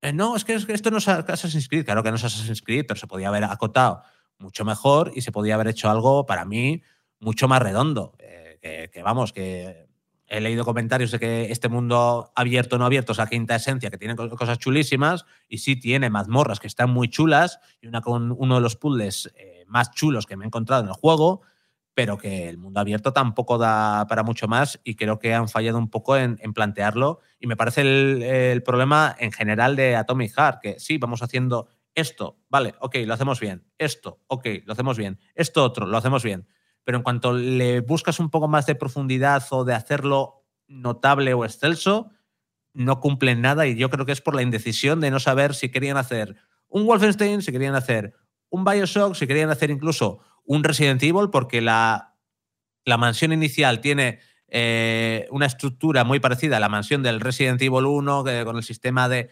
llega a este sitio, pero tienes que coger luego estas llaves, este otro sitio, búscalas para abrir esta puerta y demás. Incluso las salas seguras, a mí me recuerda muchísimo a, las salas seguras que había en las mansiones de, de Resident Evil. De hecho, el juego también eh, abusa mucho de coger y de, ah, vete a este sitio y, haces, y haz esto. Llegas a ese sitio, lo haces, ah, buf, pero me había olvidado que ahora necesitas recoger estas cuatro cosas para poder arreglar esto y ya sí poder seguir adelante. Eso me parece de mecánica y estructura del 2012 y estamos en 2023. Y me parece, me parece criticable. Y son esos pequeños detalles los que, los que van sumando para atrás para mí, para lo que es un juego sobresaliente, un juego notable o un buen juego. Y para mí, este Atomic Heart es un buen juego, incluso un notable bajo que le he puesto, que le he puesto al final un 7,2. A nivel gráfico, aquí también hay debate de la gente que dice, es un 9 en gráficos, es un 10 en gráficos. No. Hay altos y bajos, hay luces y sombras. Tiene muchos efectos de iluminación hechos para, para, disimular. Escoge muy bien la paleta de colores para que se vea todo mucho mejor. Eh, La iluminación y los reflejos están súper exagerados para que parezcan mucho mejor de, de lo que son. Y va a llegar con trazado de rayos en tiempo real y no llega con trazado de rayos en tiempo real en PC, pero intenta imitarlo con esos reflejos como muy exagerados. Luego, a nivel visual, sí que el conjunto, el paisaje, está muy bien, es muy chulo, pero si te arrimas a las caras de los robots, por ejemplo, son súper sencillas, o las caras de, los protagonistas son muy sencillas, algunas animaciones eh, no son tan buenas. Entonces, a nivel gráfico, es un buen juego, ¿eh? se ve muy bonito, se ve muy bien, pero no es tampoco la, la quintesencia de los gráficos, pero sí está muy bien optimizado. Luego, yo, a nivel personal, en PC me he encontrado con bastantes no con bastantes errores, pero sobre todo con un error grave a las 5 horas de juego más o menos, que me hizo reiniciar la partida por completo. Que eso es un error por el sistema que tiene, además por el sistema que tiene de, guardados el juego, te puede pasar si guardas a menudo, como, como yo que soy un psicópata del guardado. y, y, que no me, y el error no me impedía, no se registraba bien una misión, y como era una misión larga que venía de dos horas atrás, hay 10 espacios de guardado y no podía volver tan atrás como cuando se había producido el bug. Así que a tomar por saco la partida y empezar de, desde... De, y tenía que empezar desde, desde el principio. También me he encontrado con alguna cosita, como que a veces el juego se quedaba congelado, pero y pasaba, me ha pasado cuatro o cinco veces en 20 horas, o sea, o en 21 horas, o sea que tampoco es algo muy exagerado y el juego esperabas esos dos segundos y seguía. Esto todo antes del parche de lanzamiento, como digo. Y también a veces eh, me quedaba atascado un poco en algún sitio, me costaba un poco salir. Acababa saliendo a, a base de hacer saltos y de mover eh, la cámara al ratón muy, muy eh, la cámara con el ratón muy muy rápido, pero sí que he visto que este error de quedarse atascado le ha pasado a, a bastante gente, pero a nivel de rendimiento yo por lo menos no he tenido no he tenido problemas. Y como digo, la banda sonora eh, es alucinante. Increíble. Ahí tenéis un trocito. Te mete, te mete, te- te mete a tope en vereda, sobre todo había entrando en una sala en la que había guardado material para ir a la luna y empieza a sonar una, una interpretación de la canción Space Melody. Digo, bueno, bueno, bueno, yo me vengo aquí arribísima. Encima, en, en- en la etapa inicial del juego, que estás un poco todavía cuando el juego, los juegos empiezan, te nuelan un poquito porque todo lo que te proponen es relativamente nuevo y, te conquistan de entrada siempre el juego te conquista y luego ya a medida que vas jugando vas viendo los los efectos que los efectos que, tiene. Entonces pero bueno en, líneas generales Atomic Heart es un buen es un buen juego. Pues claro que es un buen juego es no hay lugar a dudas. Es un juego sobresaliente para mí ni mucho menos. No es un juego sobresaliente, le faltan cosas por pulir, falta que Memphis sepa definir lo que quiere hacer con su videojuego, propone muchas cosas, pero no destaca en nada ni brilla en nada más allá de la ambientación, como digo, que es increíble, de algunas, eh, de algunas cosas a nivel artístico y de los puzzles. Y yo creo que este estudio, más allá de que al final la gente se queda con la nota, con el 7,2 y, y demás, y "Buf, esto es muy, muy bajo, y tal", eso me, da igual. Yo, y lo decía ya en el análisis, este estudio, si tiene un poco de, de ojos, hace caso a las críticas constructivas y ve por dónde ha fallado y sabe pulirlo, este título, recordemos que estamos ante el primer juego, este título no, este estudio, nos va a dar juegos muy, muy, muy, muy, muy buenos de aquí a no tardando mucho. No sé si es su siguiente obra o dentro de dos, pero si siguen con este nivel, esta gente de Memphis va a hacer juegos muy buenos y muy interesantes. Y si siguen aprovechando este universo, el próximo juego, si, si se ponen un poquito las pilas y definen bien lo que quieren hacer y lo explotan, van a hacer una muy buena obra. Esta es un buen juego. Pues queda bastante claro y además te agradecemos eh, primero la honestidad con que has elegido las palabras para poder hacer este resumen final y segundo por contárnoslo tan, tan sencillo, tan claro que se pueda entender fácilmente sin demasiadas eh, vueltas, ¿no? Eh, a veces que, que le damos para definir un, un videojuego. Así es, Atomic Heart lo tenéis a la venta en distintas plataformas, como dijimos al principio. Vamos a dejar que... En Pass también, ¿eh? En Pass. En Game Pass también, por Game supuesto, Pass es verdad, puede, es cierto. lo puede probar. Hmm. Eh, vamos a dejar que descanses un poquito. Luego volveremos con otro juego, con el Company of Heroes 3, que sale para PC. Y hay un comentario hace un momento que, que es del propio Carlos, que me decía, mira, me sube José el volumen así de golpe y, y me voy de, de aquí del programa. No es para tanto. Yo creo que más susto estás llevado en Resident Evil Village con las VR2. Carlos Leiva, muy buenas. Buenas a todos, ¿qué tal? ¿Qué tal? ¿Cómo que no es para tanto? Aquí No. estar hablando y tú ahí de repente ahí, ah, sí, el volumen. Porque pensaba que había terminado conocemos. y porque eh, quería darle un poco de, pues de gracia a lo que estaba comentando, que era precisamente la banda sonora, porque además es que es muy protagonista de este juego. Eh, no sé si has podido probarlo, Carlos, pero, pero vamos, que dentro de Atomic Heart eh, es que te- la música te lleva. Pero bueno, eh, oye, que la pasada semana, como dije aquí hace un momento, que tú no estabas conectado, pero yo lo, puedo decir, te lo puedo repetir, nos hiciste un largo despiece, al menos verbal, de lo que es el, las eh, PlayStation VR 2. Trataste de aproximarnos la experiencia que habías tenido desde hace algunos días probando este nuevo periférico y bueno, pues eh, que invitamos de nuevo a todos los oyentes que quieran escucharlo a que es el capítulo número 25. Estamos en el 26 y en este mm, hay dos juegos que quieres comentarnos, mm, experiencias de VR2. Por un lado es el Resident Evil Village, el 8, y por otro Gran Turismo 7. Cuéntanos un poquito, esto que suena de fondo es la música de Resident Evil 8, el tema principal, que has pasado mucho miedo. Está bien hecho en VR2, porque yo lo tengo y tengo muchas ganas de, de ponérmelo, pero quiero saber por tus palabras qué debo esperar. A ver, es que ya de entrada a mí Resident Evil 8 no me parece un juego que dé precisamente miedo. Es un juego que tira más a la acción, con una ambientación de terror y que tiene una parte muy concreta del juego que sí que apuesta por el terror, pero vamos, es una parte muy concreta.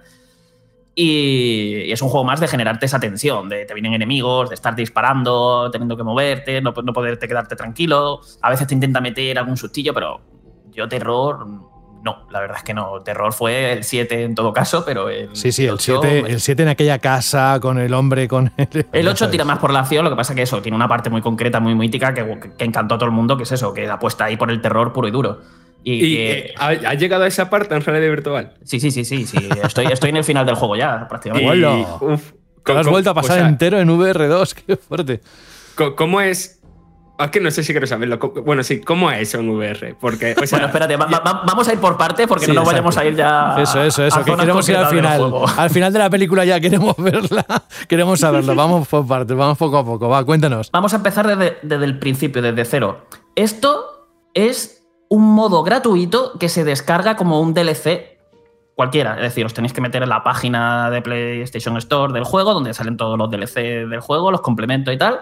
Y ahí lo encontraréis, que pone modo VR, es completamente gratuito, apenas ocupa 700 megas, lo descargáis y ya lo tendréis instalado eh, para usarlo en el momento que pongáis las gafas.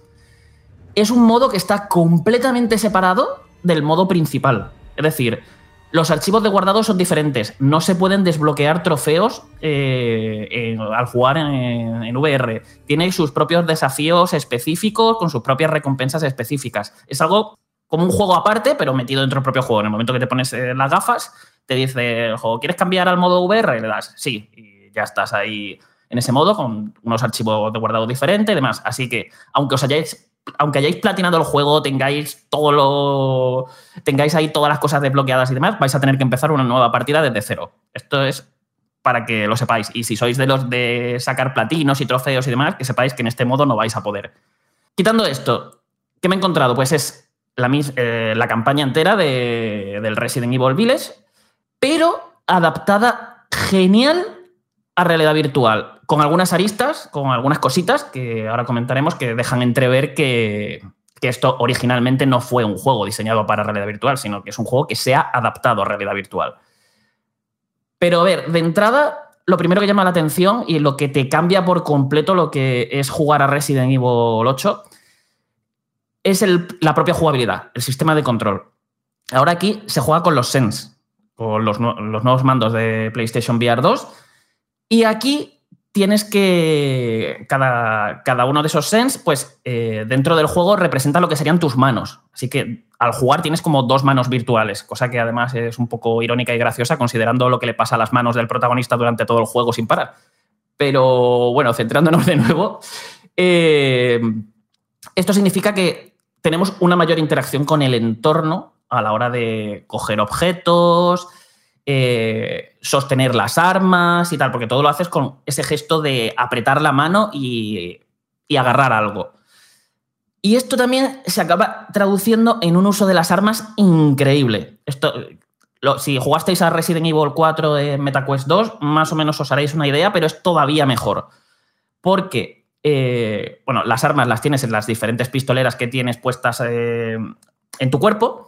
Simplemente para coger un arma tienes que llevar la mano hasta la pistolera, a hacer como que, como que apre- apretáis para coger algo cogéis, y cogéis el arma. Y para utilizarla, cada arma se utiliza como se debería de utilizar. O sea, si tienes una pistola, con la, con la pistola puedes apuntar con una mano, pero si la sostienes con las dos manos, es decir, coges eh, con la mano que mm, con, con una mano la estás su- sujetando y acercas la otra mano, eh, lo que haces dentro del juego es sostenerla con más firmeza y tiene menos retroceso y puedes apuntar mejor.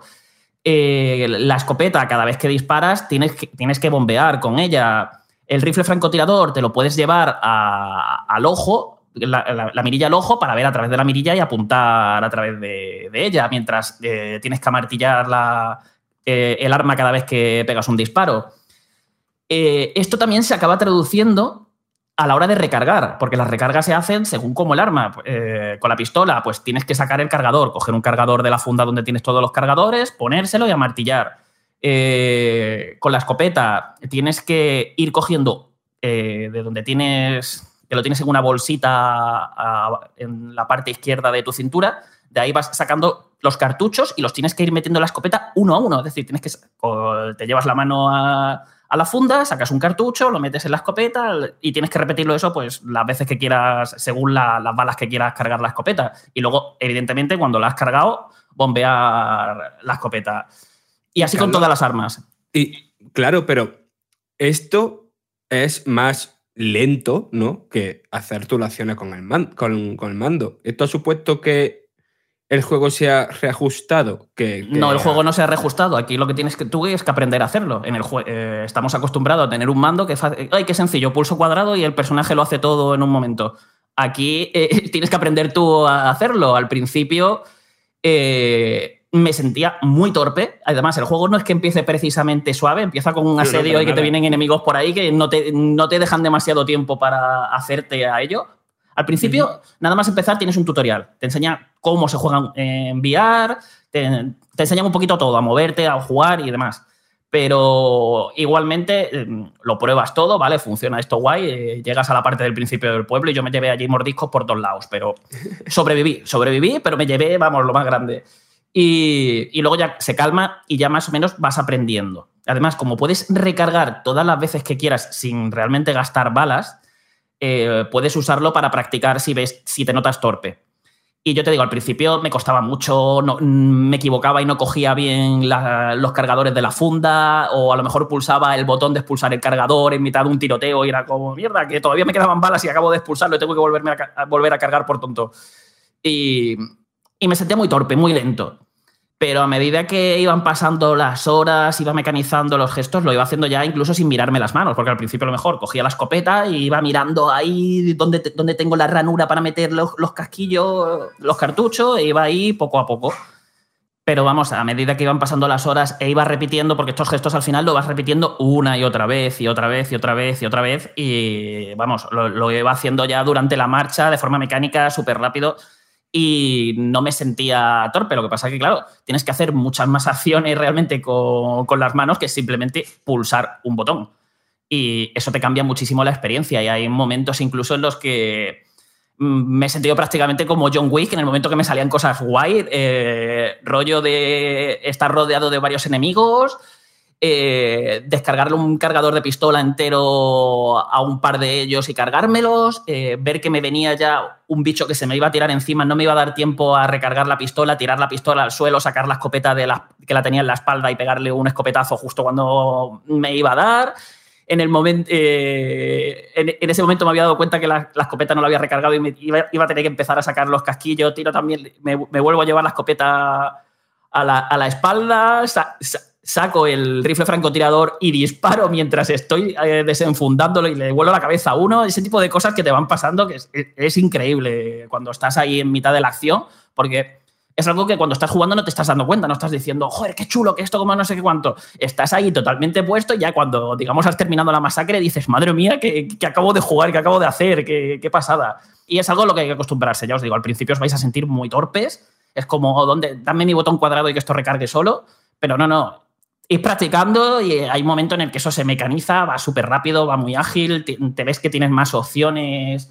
eh, a lo mejor porque, claro, aquí el cambio de arma, pulsabas la cruceta y ya tenías ahí como esa animación en la que el personaje tenía que bajar el arma, tenía que sacar la otra, tenías que poder apuntar y aquí a lo mejor todo eso lo haces mucho más al vuelo y te puede compensar más que, que recargar. O terminar un tiroteo y cambiar rápidamente las armas para prepararlas y dejarlas cargadas para el siguiente que te pueda venir. Yo os digo, es, es muy satisfactorio no solo eso, además es que es casi mágico, porque es que es muy, muy, muy inmersivo. Es que no es simplemente pulsas un botón y el personaje hace las acciones, es, tú lo estás haciendo todo. Tú, e- esas animaciones que tú vas que veíamos cuando juegas en, en una tele, aquí las vas haciendo todas. Y, es, y de verdad es una pasada. Y además, con el propio ritmo que tiene el juego, con esos enemigos que, es- mm, que se van como moviendo mucho, intentando esquivar las balas y poniéndotelo difícil que acostumbrado a lo mejor a disparar con un mando, que es como le, pego 20 tiros en la cabeza porque sé apuntar genial con un mando y voy tranquilito y demás. Y aquí no, aquí de repente te ves tú que el bicho se te está moviendo y tú apuntando, intentando darle, que a lo mejor te pones nervioso porque te vienen muchos enemigos y te empieza a temblar un poco el pulso o, o por ejemplo, eso mismo, es que como los, esas situaciones, el juego realmente es muy tenso, o sea, es, es lo que digo, no es terror, es muy tenso porque son enemigos que te están como ase- asediando desde muchas direcciones, a veces no los ves bien, no sabes de dónde vienen. Y claro, aquí te puede pasar a lo mejor de que estás recargando el arma, te has puesto nervioso porque te están asediando, lo ves que lo tienes encima y a lo mejor se te ha caído el cargador al suelo y de repente tienes que coger otro cargador y ya estás tardando más. eh, y se dan ese tipo de situaciones que te hacen vivir el juego de una forma di- distinta. Es mm, mucho más tenso, mucho más inmersivo. Eh, incluso sin llegar a ser tan de terror, yo creo que aquí mucha gente se va a asustar, o sea, porque hay cosas que funcionan mucho mejor. Sí, eh, yo, cuando, por ejemplo, al principio del juego, que vas como atravesando un bosque completamente a oscuras y el juego te intenta dar algunos pequeños sustitos, como que de repente ves una sombra pasar, algo que pa- pasa por ahí. Cuando estás en la tele, pues, pues mira, ahí se ha movido algo. Pero cuando estás en la realidad virtual con el casco, tú en la completa oscuridad, viéndote en ese bosque, con- sujetando la linterna con la mano, mirando para todos lados a ver qué ves, y de repente escuchas algo que te pasa al lado, acabas de ver una sombra y, encima como se escucha con el audio 3D y demás, eh, es alucinante. O sea, es como ahí el repullo lo pegas. Y, ya te digo, creo que, que, que hay ciertas partes en las que la gente va a pegar, o sea, la gente- hay gente que lo va a pasar mal, o sea, de, de, de miedo. ¿Y a la hora de moverse, tiene alguna función como la que comentaba la semana pasada del Horizon? ¿O es con las palancas? ¿O con el teletransporte este? Hay pues diferentes tipos. eh, el juego lo puedes poner para eh, adaptar para jugar de pie o sentado, pero generalmente te vas a mover con las palancas. Luego hay diferentes tipos de movimientos, la forma en la que puedes, digamos, girar hacia los lados por si lo quieres ir haciendo a saltitos o lo quieres hacer de forma fluida.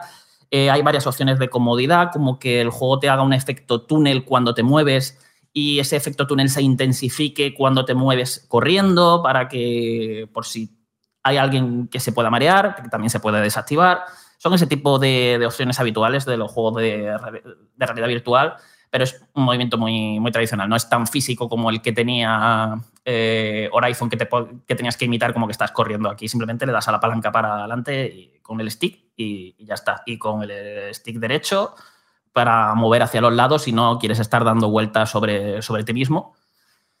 Y la verdad es que no tiene, no tiene mucho misterio eso a nivel de control. Aquí lo- la magia, digamos, de los controles están en lo que te digo, el manejo de las armas, que además tiene detalles que ya no son solo con el tema de las armas, es que tú haces el típico gesto que tú harías para abrirte la chaqueta y eso, de repente ves que te estás abriendo la chaqueta y que dentro de la chaqueta tienes bolsillos donde has puesto cosas como la linterna, eh, una granada y cosas así. Y las vas cogiendo. Y es como, Lo típico que llevamos en la chaqueta. A ver, lo típico no quiero decir, pero que, que- que- que me, me refiero al gesto, al- a, a ese gesto de abrirse la chaqueta para coger algo que tengas ahí.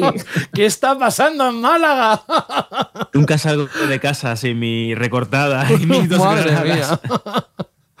Em, y si este juego se hubiese adaptado desde un principio o se hubiese desarrollado, Carlos, para la realidad virtual, ¿te lo imaginas? Es decir, eh, porque yo he jugado unos 15 minutos al Horizon Call of the Mountain y he flipado tanto que es que nunca pensé que me iba a ver dentro del juego de esa manera y nunca lo he experimentado con la primera generación.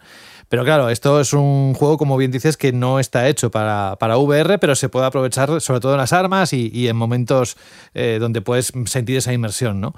¿Qué le pedirías al juego como margen de mejora en el caso de que, por ejemplo, ahora vamos a hablar del GT7, del Gran Turismo 7, que posiblemente ahí sí el, el- el grado de inmersión es mayor, ¿no? A ver, aquí de entrada el grado de inmersión, ya te digo, es altísimo. Sobre todo por, eh, ya no solo por este tema jugable de cómo manejar las armas, de cómo funciona la acción, de muchas acciones que puedes hacer, como coger el mapa de, tu cintura y estar andando mientras vas mirando el mapa que lo tienes en la mano. Eh, es que gráficamente es muy tocho. Eh, estamos acostumbrados pues, a que cuando juegas un juego que está pensado para jugar en la tele, cuando lo juegas en realidad virtual, tiene un downgrade gráfico que suele ser más o menos considerable, sobre todo en consolas. Y aquí lo, realmente lo hay en, en algunos detallitos, pero lo que más. La mayor diferencia es que dices, pues lo veo menos nítido que en la tele, cosa completamente normal. Pero es que quitando eso se ve, se ve de, auténtico, de auténtico lujo, sobre todo porque cuando tienes el casco, a lo mejor si lo veis en un vídeo, una comparativa en YouTube, pues los notáis mucho más. Pero es que cuando tienes el casco en la cabeza eso se ve que no os hacéis una idea. Eh, la cantidad de detalle que tienen los escenarios, cómo está recreada la ambientación, la iluminación, cómo funciona, con el tema de la linterna también. el- y sobre todo la sensación de escala, espacio y tridimensionalidad, que es algo que hace que tengas esa sensación de estar ahí dentro, de estar en ese pueblo, de estar en ese castillo y, y, algunas cosas brutales, como el hecho de que realmente tengas la sensación de que las cosas tienen el tamaño que deberían de tener y tú estás allí. Y claro, esto cuando se aplica a cosas como encontrarte con la famosa Lady Dimitrescu o con, eh, o con un enemigo que sea gigante, y aquí ya no estás con la tele, uy, pues, pues mira, se ve ahí el enemigo a punto para arriba y ya está. No, no, es aquí de repente estás encontrándote un enemigo enorme con el que te sientes una hormi- prácticamente una hormiga y en el que para cuando te has querido dar cuenta estás mirando con la cabeza hacia arriba para intentar apuntar hacia arriba. Eh, porque te estás dando cuenta de ese tamaño y impresiona. Es decir, de enemigos o cosas que veía en el juego y era como, pues está guay.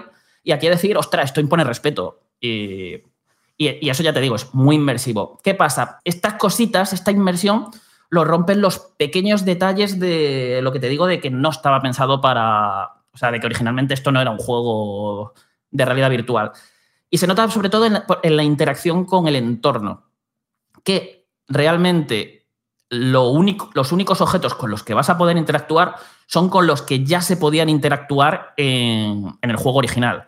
Es decir, tú a lo mejor vas a llegar a una casa, te vas a encontrar una mesa repleta de cosas, eh, objetos tirados por ahí y tal, no vas a poder coger nada. O sea, muchas veces vas a tener, mira, hay una copa de vino ahí, voy a, cogerla o la voy a tirar o lo que sea. Y te vas a dar cuenta que vas a estar atravesándolo con la mano, que es algo con lo que no vas a poder interactuar. Y eso pasa mucho. Y es especialmente frustrante porque pasa también con las puertas. Que aquí, todos los que hemos jugado Half-Life Alyx, que, que venimos de ese juego, sabemos lo que significa abrir una puerta en realidad virtual, todo lo que eso incluso puede aportar a nivel de la, eh, la abro un poquito, meto la pistola por la rendija que he abierto y le pego a los enemigos que están desde dentro, ese tipo de cosillas. Aquí no se pueden hacer. Cuando te acercas a una puerta, la puerta se abre automáticamente ante ti. Curiosa, curiosamente, sí que puedes hacer ese gesto, o sea, sí que puedes interactuar con los armarios, con las puertas de los retretes que te vas encontrando por ahí y, de, y con los cajones, que ahí sí puedes, puedes, digamos, abrirlo a mano. Pero luego también hay como algunas acciones que activaban como eh, eventos o pequeñas cinemáticas que te piden pulsar un botón, ponerte delante y pulsar la X. No te dejan interactuar. Son cosas así que quedan raras, ¿no? Como fuera de lugar. Y hablando de las cinemáticas, también pasa a veces, si os acordáis, en estos vídeos en los que al, protagonista empiezan a, empieza a pasarle de todo, lo tumban en el suelo, eh, lo dejan en posiciones un poco extrañas.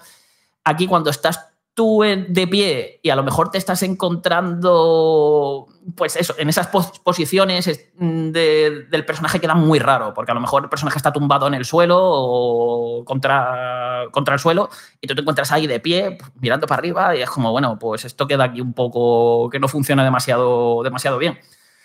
Pero quitando eso, ya digo, cuando estás jugando, cuando estás en esas partes, volviendo a lo que, a lo que Frank quería preguntar al principio, sí, la, casa de Beneviento, de Beneviento, preparaos, porque eh, cuando te estás escondiendo en armarios ahí o empiezan a pasar cosas, eh, las sensaciones son brutales. Y esto también se consigue, que no lo he comentado, gracias a la retroalimentación áptica de los Sense y de la vibración del casco, porque vais a notar cómo retumba absolutamente todo. Es decir, si hay un enemigo ahí que os está buscando y os, está persiguiendo, pongamos por ejemplo Lady Dimitrescu o lo que ocurre en, en esa casa, vais a saber la distancia a la, de la, a la que estáis de esa persona de mole que os está persiguiendo simplemente por la vibración, por cómo, cómo está hecha y cómo, cómo, resuena, cómo resuena tanto en el casco como en los mandos. Es increíble. E incluso al usar las armas, cada una tiene sus propios efectos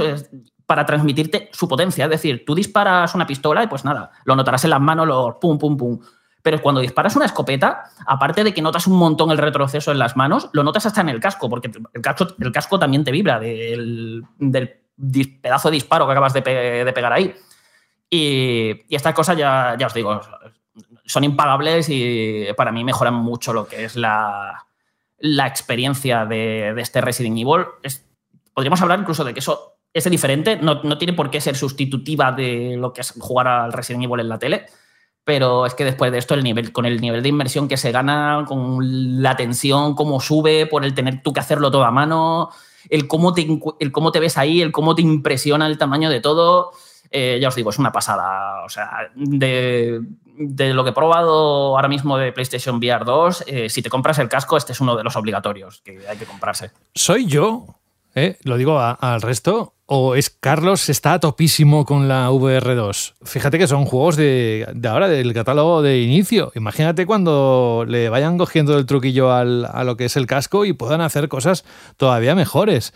Pero mm, vamos, que, que me encanta, porque también te digo que la gente que lo pasa mal con el juego en modo normal, imagínate jugarlo en, esta, en este modo. Que se habló Carlos mucho. está últimamente, José, a topísimo con todo lo que analiza y habla. No, no, no, pero con eh, la VR2 especialmente, de verdad. Sí, pero, pero hay un usuario, hay un oyente que supongo que luego Alberto lo comentará, ¿no? Y además lo, lo compartiste tú internamente con nosotros, que ponía en los comentarios de iVoox lo de eh, Carlos, cada vez que habla me cuesta el dinero.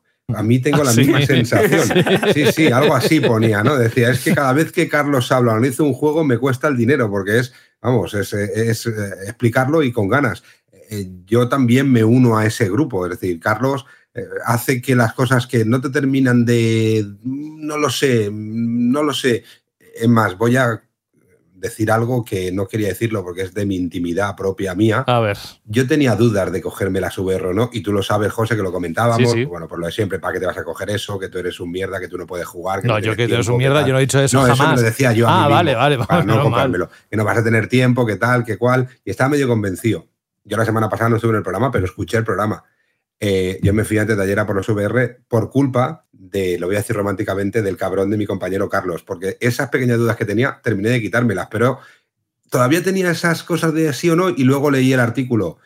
Vi un tuit suyo diciendo esto con Gran Turismo 7 es una maravilla, salía las VR, salía el volante y dije, pues yo tengo que ir a por ellas. Así que eh, sí que yo creo que sí que está topísimo. el Sí, sí, le No veo sé muy a tope. Últimamente que está muy a Le veo muy a tope y está muy bien, ¿eh? Ojalá. Es que, eh, fíjate cómo estamos empezando en 2023 y estamos hablando de Carlos como si Carlos no estuviera presente. Pero está, está aquí Pero con bueno, nosotros. Rubén, ¿entonces te arrepientes de haberlo gastado o no? De momento, no. a ver, tendría está- que haber escuchado más subconsciente. Sí, pero eh, porque sé que me va a costar el encontrar tiempo.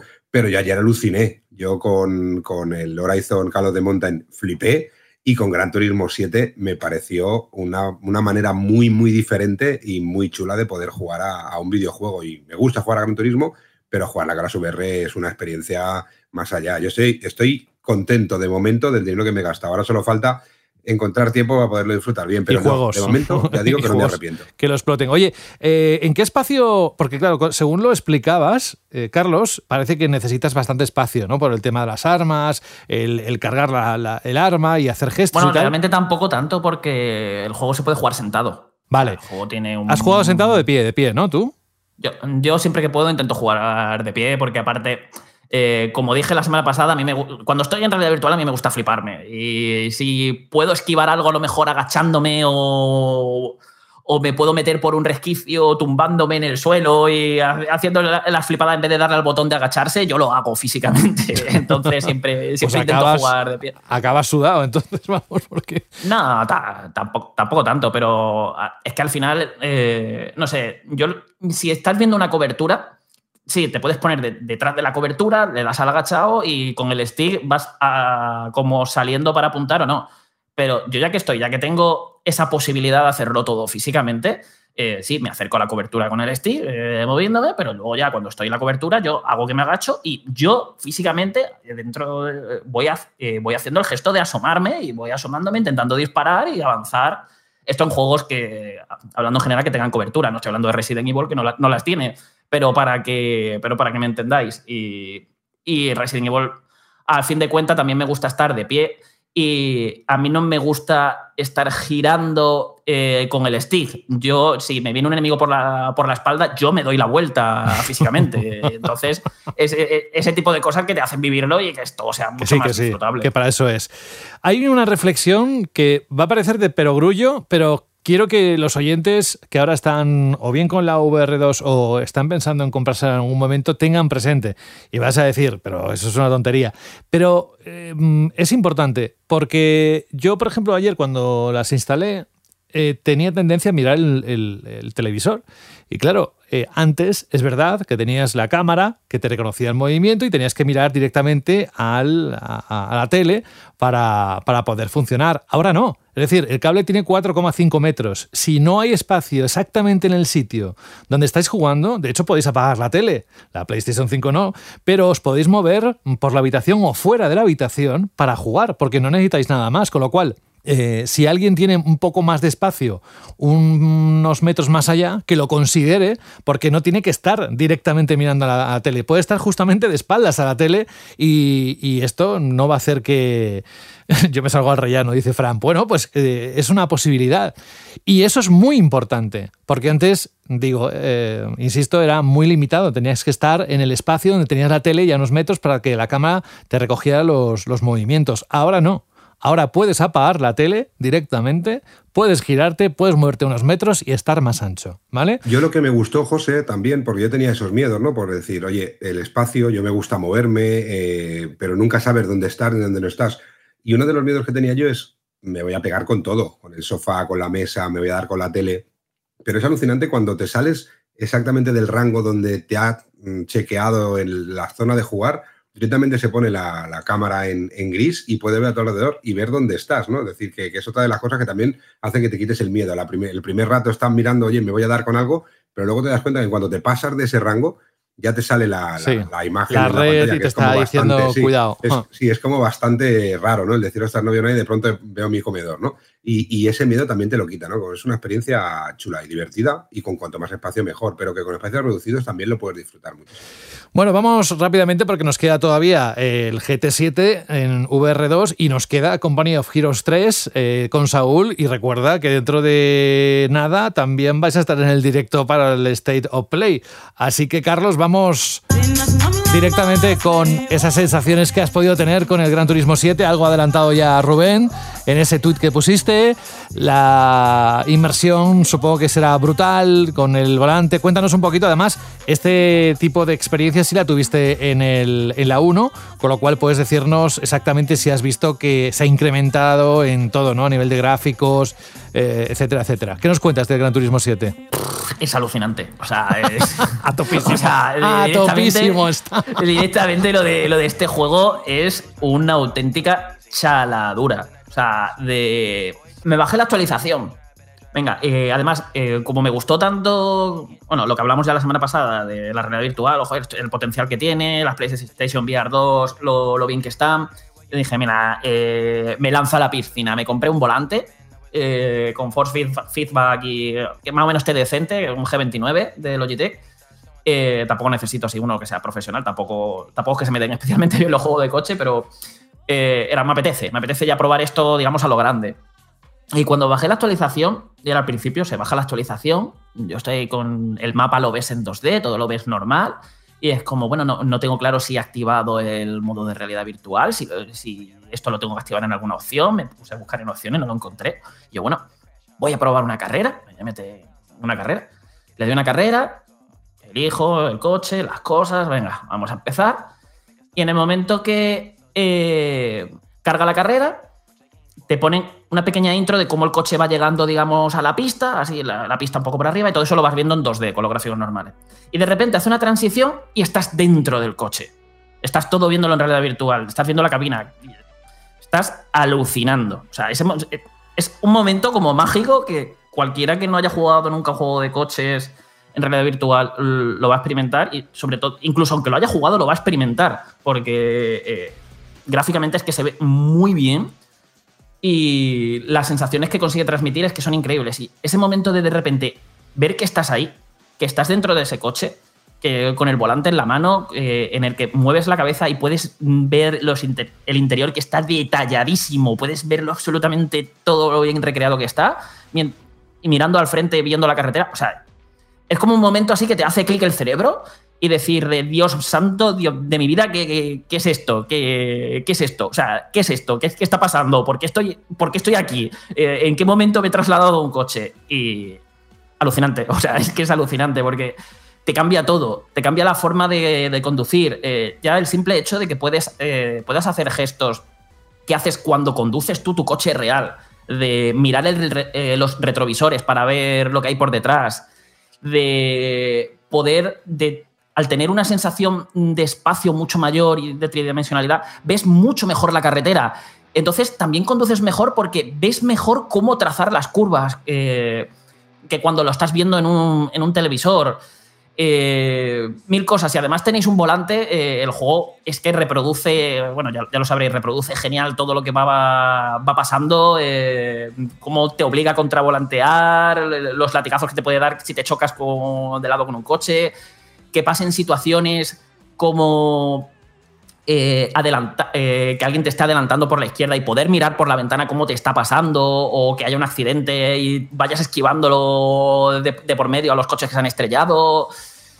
Eh, es que es una pasada. Y el cómo afecta la, iluminación, de que no es lo mismo que, bueno, en la pantalla est- estás corriendo contra el sol y ves el, el- el sol que te está cerrando y te está quitando un poco de visibilidad. Y dices, bueno, vale, pero no es lo mismo eso que cuando estás tú ahí dentro de la cabina, estás conduciendo y ese sol te está dando a ti directamente en la cara. Es como una sensación muy diferente. Incluso ocurre con, el- con los retrovisores, de que si estás, por ejemplo, en una carrera nocturna y están los coches con, con los faros, eh, te pueden molestar la luz de sus faros a través de- del retrovisor, si lo miras, porque te da como. te, deslumbra un poco de lo brillante que se refleja.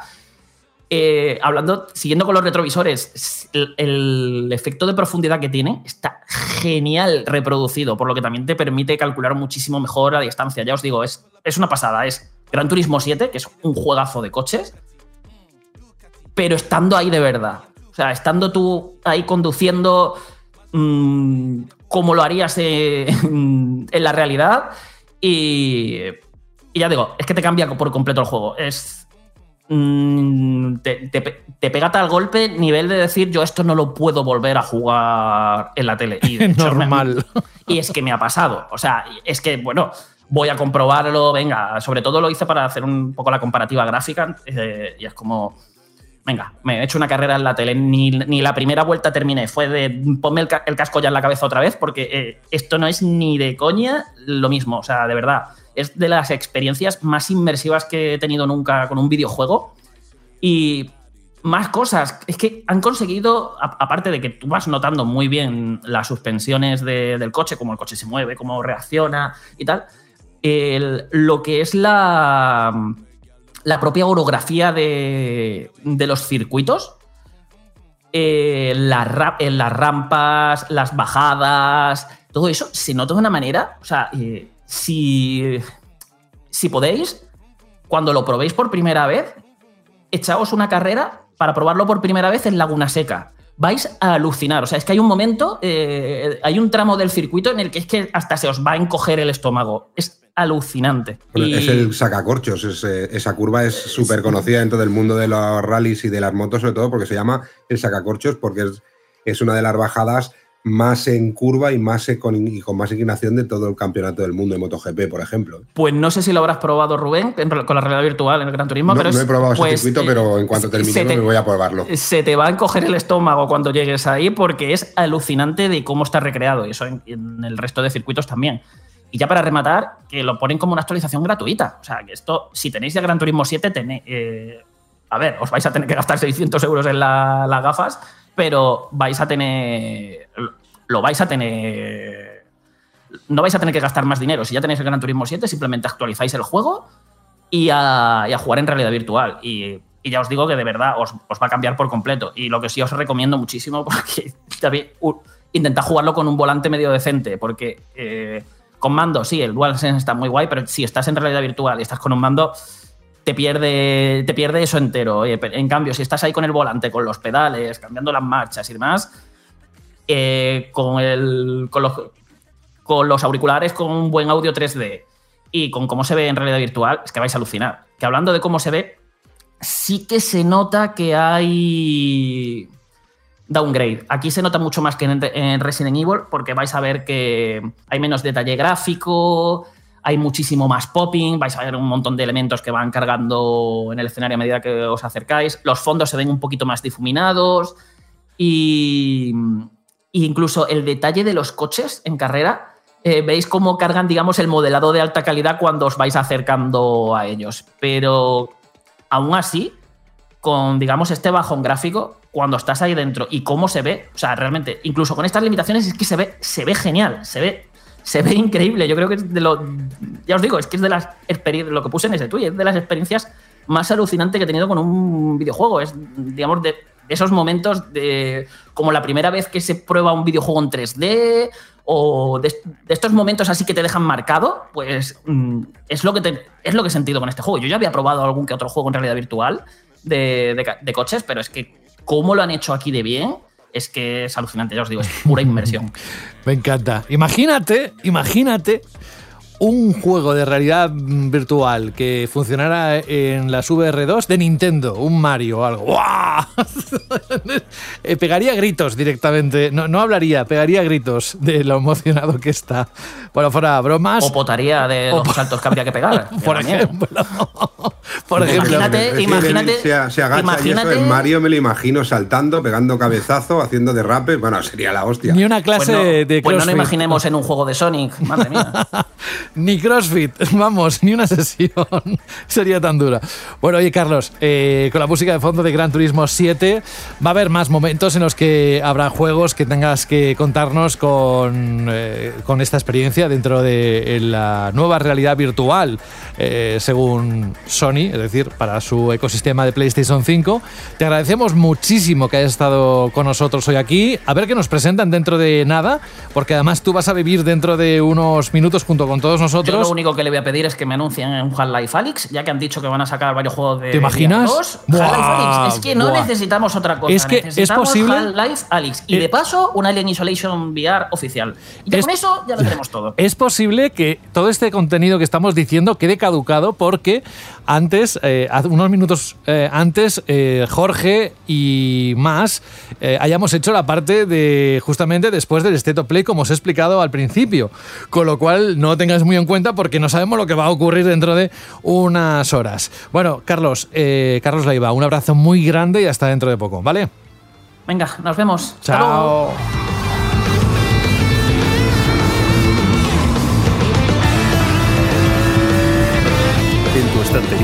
Conversación entre videojuegos olvidados. Yo era el FIFA de su vida y me ha dejado chupando banquillo. Pues yo llevo 574 días abandonado en Animal Crossing y hay un unicornio que me mira chungo. Peor está Mario Kart, ahí hinchado a plátanos porque no tiene a quien soltarlo. ¡Uh, ¡Mamma mía!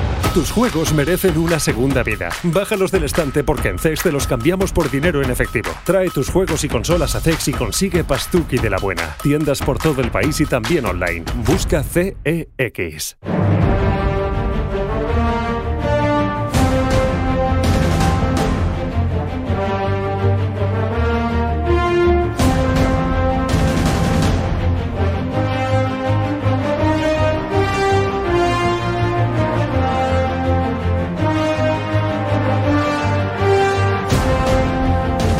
Se trata de la nueva entrega de la saga de estrategia de Relic Entertainment, Company of Heroes 3 para PC, que ha tenido, no sé si el privilegio, pero sí la tarea, el trabajo de realizar el análisis. Tenéis el videoanálisis, tenéis el análisis, por supuesto, en la página web, siempre lo decimos, pero nos gusta decirlo porque tenemos una página tan potente que, bueno, ya conocéis cómo es Vandal, pero quizás no sabéis lo que tiene que contarnos ahora Saúl. Así que todo tuyo, Saúl, teniendo en cuenta que todo lo que nos digas nos va a quedar rápidamente en, en- en la memoria, pero también sabemos que tienes prisa para irte luego al State of Play. Así sí, que sí, sí, luego hay este play. Dale, compañero. Y este paso me quedo sin cenar aquí. y como decía Rubén, un tío de León sin cenar no, No es nadie. aguanta bien el fuelle. ¿Qué, qué nos Aguantamos cuentas? la temperatura, pero, pero hace falta O sea, llenar el buche. todo frío, pero lo que es el buche el estómago mucho lleno, sí. Bueno, tercera Hombre, entrega. Irse, irse, irse a, a dormir sin haberse comido mínimo, mínimo un chuletón de dos kilos y medio y medio cochinillo, vamos. Ah, sí, vamos. pues un chuletón me lo metí ahora entre pecho y espalda, pero sin problema. ¿eh? Ya te pero, lo con, pero con pan, ¿no? Pan y pan y chuletón. No, no, no, que pan, pan. nada, Oye, no, chuletón, no os chuletón y alarguéis, que entonces eh, provocamos el efecto contrario. Bueno, el primer juego fue en 2006, esta es la tercera entrega en pleno 2023. ¿Qué ha cambiado? ¿Qué has encontrado? Cuéntanos lo que hay en Company of Heroes 3. Bueno, Relic Entertainment, uno de los grandes estudios de estrategia, probablemente actualmente el, estudio más grande de, estrategia. Eh, se me acaba de ir eh, ahora el nombre de los creadores de Total War, que será el siguiente o se, se dará en la mano. Pero, pero vamos, ya sabéis que para los nombres yo tengo muy mala memoria. Creative Assembly. Creative, eso. Estaba con, la C, estaba con la C por la cabeza y. Y le venía, no me cochini- acordaba. y le venía cochini- cochinillo, cochinillo. O cecina, o cena, o, o algo de esto. Correcto. Correcto. Bueno, Company of Heroes 3. Estrategia en tiempo real, con pausa táctica, ambientado en la Segunda Guerra Mundial. Una saga que con el primer juego de 2006 eh, metió una patada a la estrategia en tiempo real que había hasta ahora, que no era muy dada a poder pausarse y a tener este tipo de mecánicas que tiene la saga de Company Heroes. Es eh, un poquito diferente. Y esta nueva entrega conserva todas las bases de la saga. Si habéis jugado un Company of Heroes antes, sabéis lo que vais a encontrar aquí. Pero tiene dos caminos un poco diferentes, además del multijugador y de los modos cooperativos clásicos, que es una campaña híbrida y una campaña más tradicional. La campaña híbrida, que es la más diferente, ¿Qué es lo distinto aquí? Que tenemos un mapa táctico al estilo precisamente de Total War, en el que vamos eh, moviendo las brigadas, las unidades, vamos pensando cómo asaltar una ciudad, vamos destruyendo defensas enemigas desde un gran tablero de juego, que en esta ocasión el teatro de guerra es la campaña italiana, y vamos controlando todo, controlando los suministros, viendo cómo vamos a romper los suministros del enemigo, cómo podemos conquistar las zonas mejor. Tiene un montón de secundarias esta campaña y de rutas alternativas que la hacen muy rejugable y muy interesante porque estas secundarias tienen misiones luego o batallas tradicionales que son muy interesantes. Eh, puedes ganarte la lealtad también de los comandantes que tienes y, y demás. Es una campaña bastante interesante, donde más brilla, evidentemente, es cuando en vez del mapa táctico pasas al, combate, a los combates más tradicionales de, de Company of Heroes. Pero eh, vamos, está muy muy bien. Tiene algunos defectos. Yo creo que todavía le faltan por pulir algunas cosas, cómo gestionar la economía o, las, eh, o los cortes de suministros al enemigo o cómo asediar una ciudad. Creo que se podría hacer mejor. Pero hay cositas interesantes como la sinergia entre las unidades y otras cosas. Por ejemplo, mandar un avión a que rastree una zona y después con eh, desplegar una salva de artillerías para debilitar las defensas del enemigo y llegar a la batalla que estén más débiles, valga la redundancia, está muy bien. Es una campaña bastante larga, muy rejugable. Hay gente que no la ha convencido. A mí sí que me ha gustado, pero sí que le he visto eh, sus carencias. Pero bueno, aún así tienes también la parte más tradicional dentro de esta campaña, o sea que, no hay problema. Y después tenemos una segunda campaña, esta ya es más tradicional, simplemente la, bueno, la acción típica, la estrategia típica que vemos en el campo de batalla de Company of Heroes. Esta campaña está ambientada en el norte de África. Si en Italia controlamos a los, a los italianos, no, perdón, a los aliados, eh, que se me había olvidado decirlo, aquí controlamos a las fuerzas del eje, a las fuerzas nazi en concreto, pues nos ponemos en la piel del comandante Rommel, que es una de las figuras históricas de las Africa Corps que, dieron mucha guerra en el norte de África. Y aquí se narra, protagonizamos la campaña, controlamos a los nazis, pero el perfil narrativo de la campaña está orientado a que descubramos la historia de opresión del pueblo de Libia mientras controlamos al ejército nazi. O sea que- que en realidad la narrativa nos cuenta todas las tropelías que se hicieron al pueblo de Libia, mientras nosotros somos un poco los causantes de esas tropelías y, e intentamos eh, combatir a los aliados. Se trata de una campaña tradicional, como digo, ocho misiones diferentes, muy pero que muy interesantes, creo que están muy conseguidas. De hecho, como campaña en un juego de estrategia, creo que es de lo mejorcito que hemos visto durante los eh, últimos años. Y como digo, es estrategia más clásica de Company of Heroes y la única diferencia es que aquí, evidentemente, las Africa Corps eh, era un- una unidad centrada sobre todo en carros de combate y que muchos de los objetivos de las misiones tienen como protagonista a los carros de combate, que está muy bien para, para salir un poco de, la temática más centrada en la infantería que tienen otras batallas y el resto de la saga. Y luego, en la jugabilidad en sí, eh, podéis esperar la fórmula clásica de Company of Heroes, como digo, estrategia en tiempo real con pausa táctica para poder ordenar bien todo y decidir nuestro siguiente movimiento, pero cambian algunas cositas. A la importancia de los carros de combate se suma que la artillería creo que aquí es más efectiva, también se pueden derruir la mayoría de los, eh, de los edificios, por lo que, por ejemplo, destruir o reventar un punto fuerte en el que haya un francotirador o una ametralladora pesada es mucho más interesante y hay que jugar un poquito mejor con esas eh, bazas. En estas batallas más tradicionales sigue siendo fundamental ir conquistando las zonas para controlar más recursos que el enemigo y por lo tanto poder acceder a más eh, unidades. Si no habéis jugado nunca un Company of Heroes, olvidaos de ir a lo loco como en otros juegos de estrategia, yo qué sé, como por ejemplo en StarCraft mandas a los perrillos Zerg a hacer un rush y atacar la base enemiga y, y lo que haya por el camino un poco, pues no te da igual, pero casi. Aquí no, aquí es importante eh, situar las unidades, que unas unidades cubran a otras antes de seguir avanzando, buscar bien las coberturas. Se juega mucho con las coberturas en, en Company of Heroes y en este sentido es uno de los eh, juegos de estrategia más realistas y menos locos. Si conocéis la saga ya lo sabéis. Y bueno, en definitiva, combate dinámico, divertido y desafiante a nivel de jugabilidad.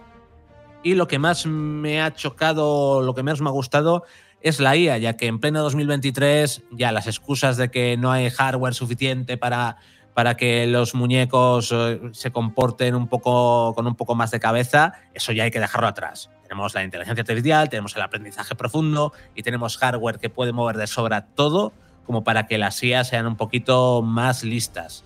Y es algo que he notado sobre todo a la hora de... Antes os dije que la artillería era mucho más importante o el fuego de mortero. Si sabía que había, por ejemplo, un carro enemigo eh, al lado de una bandera, me ponía a disparar como un loco ahí con artillería, el carro enemigo no se movía y lo acababa reventando. Eso, eh, eh, esto en la dificultad duro, que es la difícil. Esto es eh, para mí inadmisible en pleno 2023 en cualquier juego de estrategia, en los juegos en, en general, no solo en Company of Heroes. Creo que uno de los grandes avances que hay pendientes en la historia, en la industria de los videojuegos, es el de la IA. Y más nos valdría igual no ir tanto a los gráficos chipiripidi flauticos, sino a mejorar cómo se comportan los enemigos. Algo que extrañamente sí que intentan hacer más los juegos de conducción y que parece que a otros juegos no es tan importante. Lo es, y más en un juego de, de estrategia. Y esta no es la única situación en la que falla la IA, porque los carros de combate se podían mover un poco mejor para exponer menos los laterales o, o, la, parte trasera, ya que se le ha dado tanta importancia a este tipo de, de unidades en el juego, pero sí que creo que, es el fallo más notable. Luego, multijugador competitivo y cooperativo, ya os he dicho que tiene. En total podéis encontrar 14 mapas distintos y 4 facciones. En el cooperativo podéis jugar 2 contra 2 contra la IA o 4 contra 4 contra la IA.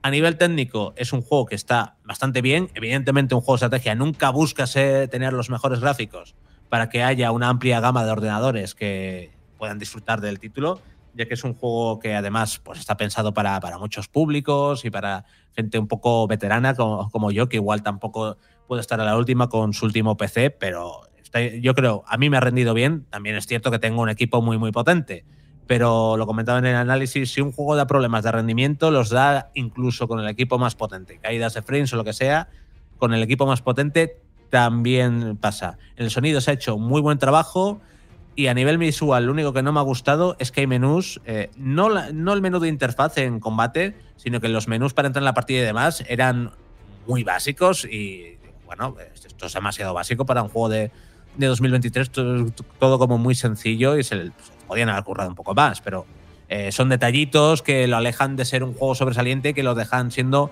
un juego notable de estrategia que está muy bien, que yo he disfrutado muchísimo, tanto sobre todo la campaña en el norte de África, pero también la campaña italiana, esa con el mapa táctico, me ha gustado mucho, es muy, muy rejugable.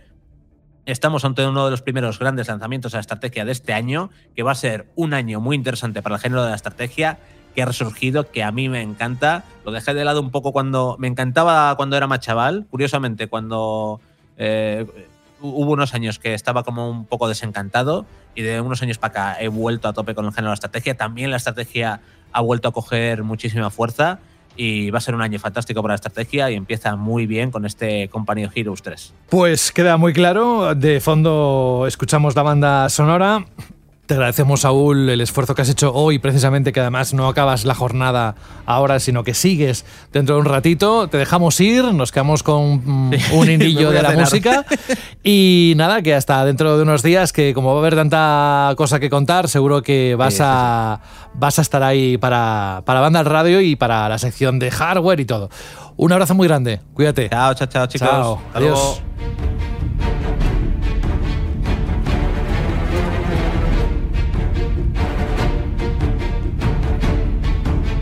Rubén, ¿estás listo? Listo y dispuesto. Venga. Diréis, ¿para qué? Hombre, ¿eres tú uno de esos dos millones de usuarios de la app de Zex? Si es así, felicidades porque además ya sabes lo que te vamos a contar ahora. Es decir, que tienes ahí todo lo que puedes consultar en cuanto a los precios de lo que más buscan, los más vendidos, algo que tú- que tú quieras llevar porque, como sabéis, os lo contamos cada semana, es el patrocinador de Banda Radio y es el mayor especialista en electrónica y entretenimiento de segunda mano en nuestro país y en otros países. Pero bueno, aquí tienes más de 60 tiendas a tu disposición. Y vamos a destacar algunos de los más buscados por Zex en esa lista que compartimos en cada edición de Banda Radio. Hoy que destacamos, querido Rubén. Bueno, pues por ejemplo, por ejemplo, si tienes un juego Legacy, aquello que, oye, pues mira, no me termina de, gustar, de todos estos que se han vendido, oye, pues no le he sacado el rendimiento que quiero, eh, ¿para qué tenerlo allí muerto, muerto de asco en la estantería de tu casa, no? Pues por ejemplo, te lo llevas a cualquier tienda Zex y te darán 42 euros por él o te lo val- valorarán en 49 euros si lo quieres cambiar por cualquier otra cosa de cualquiera de sus tiendas. Si tienes un God of War Ragnarok para PlayStation 5, por ejemplo, y no sabes qué hacer con él porque te lo has pasado y lo tienes ahí muerto de asco ya en tu colección de PlayStation 5, pues si vas a cualquier tienda Zex te darán 24 euros por él y si lo quieres cambiar por cualquier otro juego te darán 34 euros. Lo mismo con Pokémon Escarlata. Lo tienes allí, ya te lo has pasado, tienes, necesitas dinerito para el nuevo Kirby o para cualquier otra cosa, pues eh, vas a la tienda Zex, te dan 24 euros por él o te lo valoran en 33 euros si lo que quieres es cambiarlo por algún otro juego. Y estos son solo tres ejemplos así al azar de los más buscados de los cientos o miles de posibilidades que tienes en tus tiendas Zex. Rubén Mercado, también muchas gracias por acompañarnos casi casi hasta el final del programa. Nos queda la chirly pregunta, pero va a ser bastante rápida porque no hemos recibido ningún mensaje. Ahora vamos con eso de voz, ahora vamos con eso con Alberto. Rubén Mercado, un abrazo y hasta la próxima semana, ¿vale? Pues bien, un abrazo y yo me parece que voy a irme a una tienda Zex a ver si me cambian por algo menos, menos cansado o por algo mejor, que yo creo que saldremos todos ganando. Y si no, pues la semana que viene estaremos aquí otra vez. Eso. Y vete probando la VR2 más para que nos cuentes tus experiencias, que seguro que son divertidas. Cuídate. Sí, pues sí, seguramente sí. Un abrazo, cuidaros Chao. todos mucho. Chao.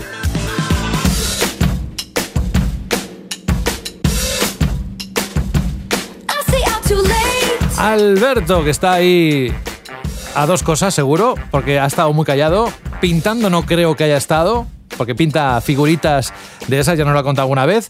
Muchas aficiones, el chaval, ¿qué quieres?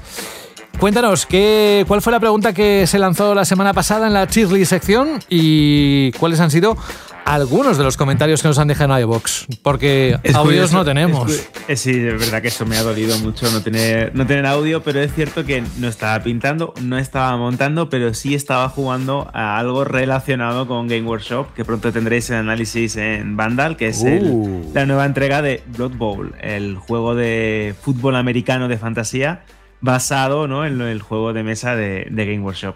Eh, hemos tenido comentarios, hemos tenido comentarios algunos muy buenos, porque la semana pasada os preguntábamos qué juego os gustaría ver en la realidad virtual y cuál os haría comprar unas gafas. Y hemos tenido el comentario en iBox de Raider 10 que dice: "Pues Me parece que ya no las compro. Última tecnología y no puedes jugar de noche, pero si tienes una buena luz en casa tampoco. Eh, ¿Qué narices es esto? Es cierto que hemos tenido un par de comentarios negativos, como de gente que está un poquito pasada de vueltas, ¿no? Con la realidad virtual, o que no le llama, o que le parece excesivamente eh, cara. Pero también tenemos comentarios como el de Eduardo Balvis González, que dice sobre la chile y pregunta sobre qué juego me haría decidir comprar unas VR2 después de haber probado eh, de salida las primeras. Todo indica que los videojuegos en primera persona o los simuladores de conducción, pero realmente lo que les fa- me fascina, lo que me podría exprimir, son los juegos de tercera persona. Le encantó también un juego de puzzle, nos dice, eh, el Astrobot, el Moss, y, pero eh, aclara que lo que le encantaría sería un Elden Ring o similar. eh, mientras, te imaginas, Oh, Calla, calla, mientras calla, calla, Uh. por un. Claro, claro, es que fíjate. Dice, imagínate algo mientras conduces el personaje que puedas jugar con las gafas, ver qué hay detrás de una loma, ver mejor a los, Uf. video- a los enemigos que nos rodean. Qué maravilla. Un juego así sería una auténtica locura. Qué maravilla. También tenemos un, un comentario de, en iVox de Oli Fraile que dice, respondiendo a la Chili pregunta, un juego al estilo Gundam, en el que poder manejar un mecha y sentirse un auténtico piloto sería lo mejor. Eso también estaría muy chulo, ¿no? Un título en el que te montes en un robot, un Mech Warrior o un, Sí. un juego de Sí, ese sí, estilo, en el que te montes en el mecha y te pongas ahí a, a disparar. Y también tenemos un comentario de Mike CD que dice, me están entrando tentaciones locas de comprar las VR tras el análisis de Carlos. Eso de que no mareen es un puntazo. Amén No. de todas las características como lo de tocar el agua, con- en relación a lo que comentaba Carlos de Call of the Mountain, de Horizon. Respecto a la Chili pregunta en concreto, me gustaría que Sony llegase a un acuerdo para traer el Half-Life Alyx. Uh. Lo probé en PC y me parece una pasada. Y ya para finalizar tenemos ese comentario de Genesis que dice, hola amigos de Vandal, quiero hacer una petición formal. Por favor, eh, quiero y deseo el despido del señor Leiva. A cada análisis que realiza, reduce mis ahorros. Qué ganas de probar las VR, por Dios. Bueno, ya os iremos contando. Eh, mareo no, yo tampoco he sentido, pero claro, es que es muy pronto. Eh, ya iremos probando juegos iremos comentando y por supuesto vosotros y vosotras en los comentarios de los programas que vayamos haciendo. Bueno, pues ¿cuál es la Shirley pregunta para la próxima semana? Que empezamos a, a recoger y a cerrar la paradeta. Pues la Chile pregunta para la próxima semana es algo que me ha estado pasando pues ahora con el Hogwarts Legacy o con títulos que tienen muchísimo texto, diálogos y secuencia. Y es que cuando jugáis a títulos en los que tenéis secuencias, diálogos o texto, pasáis todas ellas, es decir, las pasáis con el mando, le dais a la X, al círculo, a la B o a lo que sea, o las soléis disfrutar, leer y deleitar, ¿no? Por así decirlo. Así que cuando jugáis, ¿veis todas las secuencias y diálogos o las pasáis rápido porque lo que queréis es jugar y no queréis historia ni que nada? te revienten la cabeza y con... Exactamente, cállate ya, muñeco, yo lo que quiero es jugar, ¿no? Así que bueno, ya sabéis, tenéis los canales. Debe haber de todo, ¿eh? Va a haber de todo ahí, ya Yo creo verás. que va a traer. que va a traer. Esto va a traer debate. Tenéis los canales habituales, iBox, Vandal, donde se cuelga el programa, o si os apetece, y por favor, hacedlo así. Un mensaje de audio de unos 20-30 segundos que podéis mandar a través de radio.vandal.net, que es el correo, el buzón donde tenemos todas las respuestas, y ahí pues los enchufaremos en el programa. Eso es, pues nada, oye, eh, Alberto González, muchísimas gracias, un abrazo muy grande, la próxima semana volvemos y bueno, volvemos y dentro de un ratito que disfrutes de los del State of Play a ver qué, qué sorpresas hay. Es que es un poco raro esto, como decías tú, como la película de Nolan, para adelante para atrás. Pero un, un gran abrazo y hasta, hasta la próxima semana. Hasta la semana que viene, José, un fuerte abrazo. Adiós. Adiós. Fran, ¿qué tenemos para la próxima semana? Ya que no está Jorge, por lo menos que nos lo cuentes tú. ¿Qué tenemos? Es broma, ¿eh? Pues. No, no, respira, respira. O sea, evidentemente no puedo decir nada, pero de nuevo, de nuevo, la frase que creo que se lleva diciendo va- varias semanas seguidas, se vienen cositas. Ah, se vienen cositas. Fran, oye, un abrazo muy grande, de verdad. eh, buen State of Play y nos vemos la. Nos escuchamos, mejor dicho, la próxima semana. Cuídate, ¿vale? Bueno, la próxima semana o dentro de una hora, no, no lo sé ya. Bueno, ¿eh? yo no lo sé, ¿no? Un minuto. ¿ves? Vivimos en estos multiversos. Que, bueno, que- que es el tiempo. eso es. Chao, amigo. Adiós. Chao. Nos vamos con un juego ganador. No, fijaos, cuando nos lo mandó Javier F. Punto, dice, muy buena señor de la fuente, de la fuente del, del feudo, ¿no? Se acercan los Game Awards y con el fallo final se viene lucha épica y titánica por llevarse el galardón a mejor juego del año entre el excelso Elden Ring y el todopoderoso God of War Ragnarok. Que sí, que al final estos premios le importan a cuatro chalaos y son más anecdóticos que otra cosa, pero y lo bien que lo pasamos. Por ello, y pese a que estoy disfrutando de las andaduras de Kratos y su boy, mi balanza se inclina hacia Elden Ring como buen sin luz que soy. Y como puede ser que al final el dios de la guerra eclipse a tan tremendo juegazo, me gustaría poder homenajearlo cerrando este programa con el tema principal eh, del final boss de Elden Ring, si fuera posible. Un abrazo muy fuerte. Pues otro bien fuerte también para ti, Javier. Pues mira, al final, por la fecha, sabéis que esto es de principios de diciembre. Al final no, al final el juego del año se le llevó Elden Ring y no es para menos, así que puedes estar bien tranquilo porque tuvo la suerte de llevarse el justo reconocimiento de no solo juego del año, yo diría de los últimos años. Y no será la última vez que yo juegue, ¿eh? Yo creo que voy a volver. Bueno, hasta la próxima semana. Saludos de José de la Fuente. Adiós.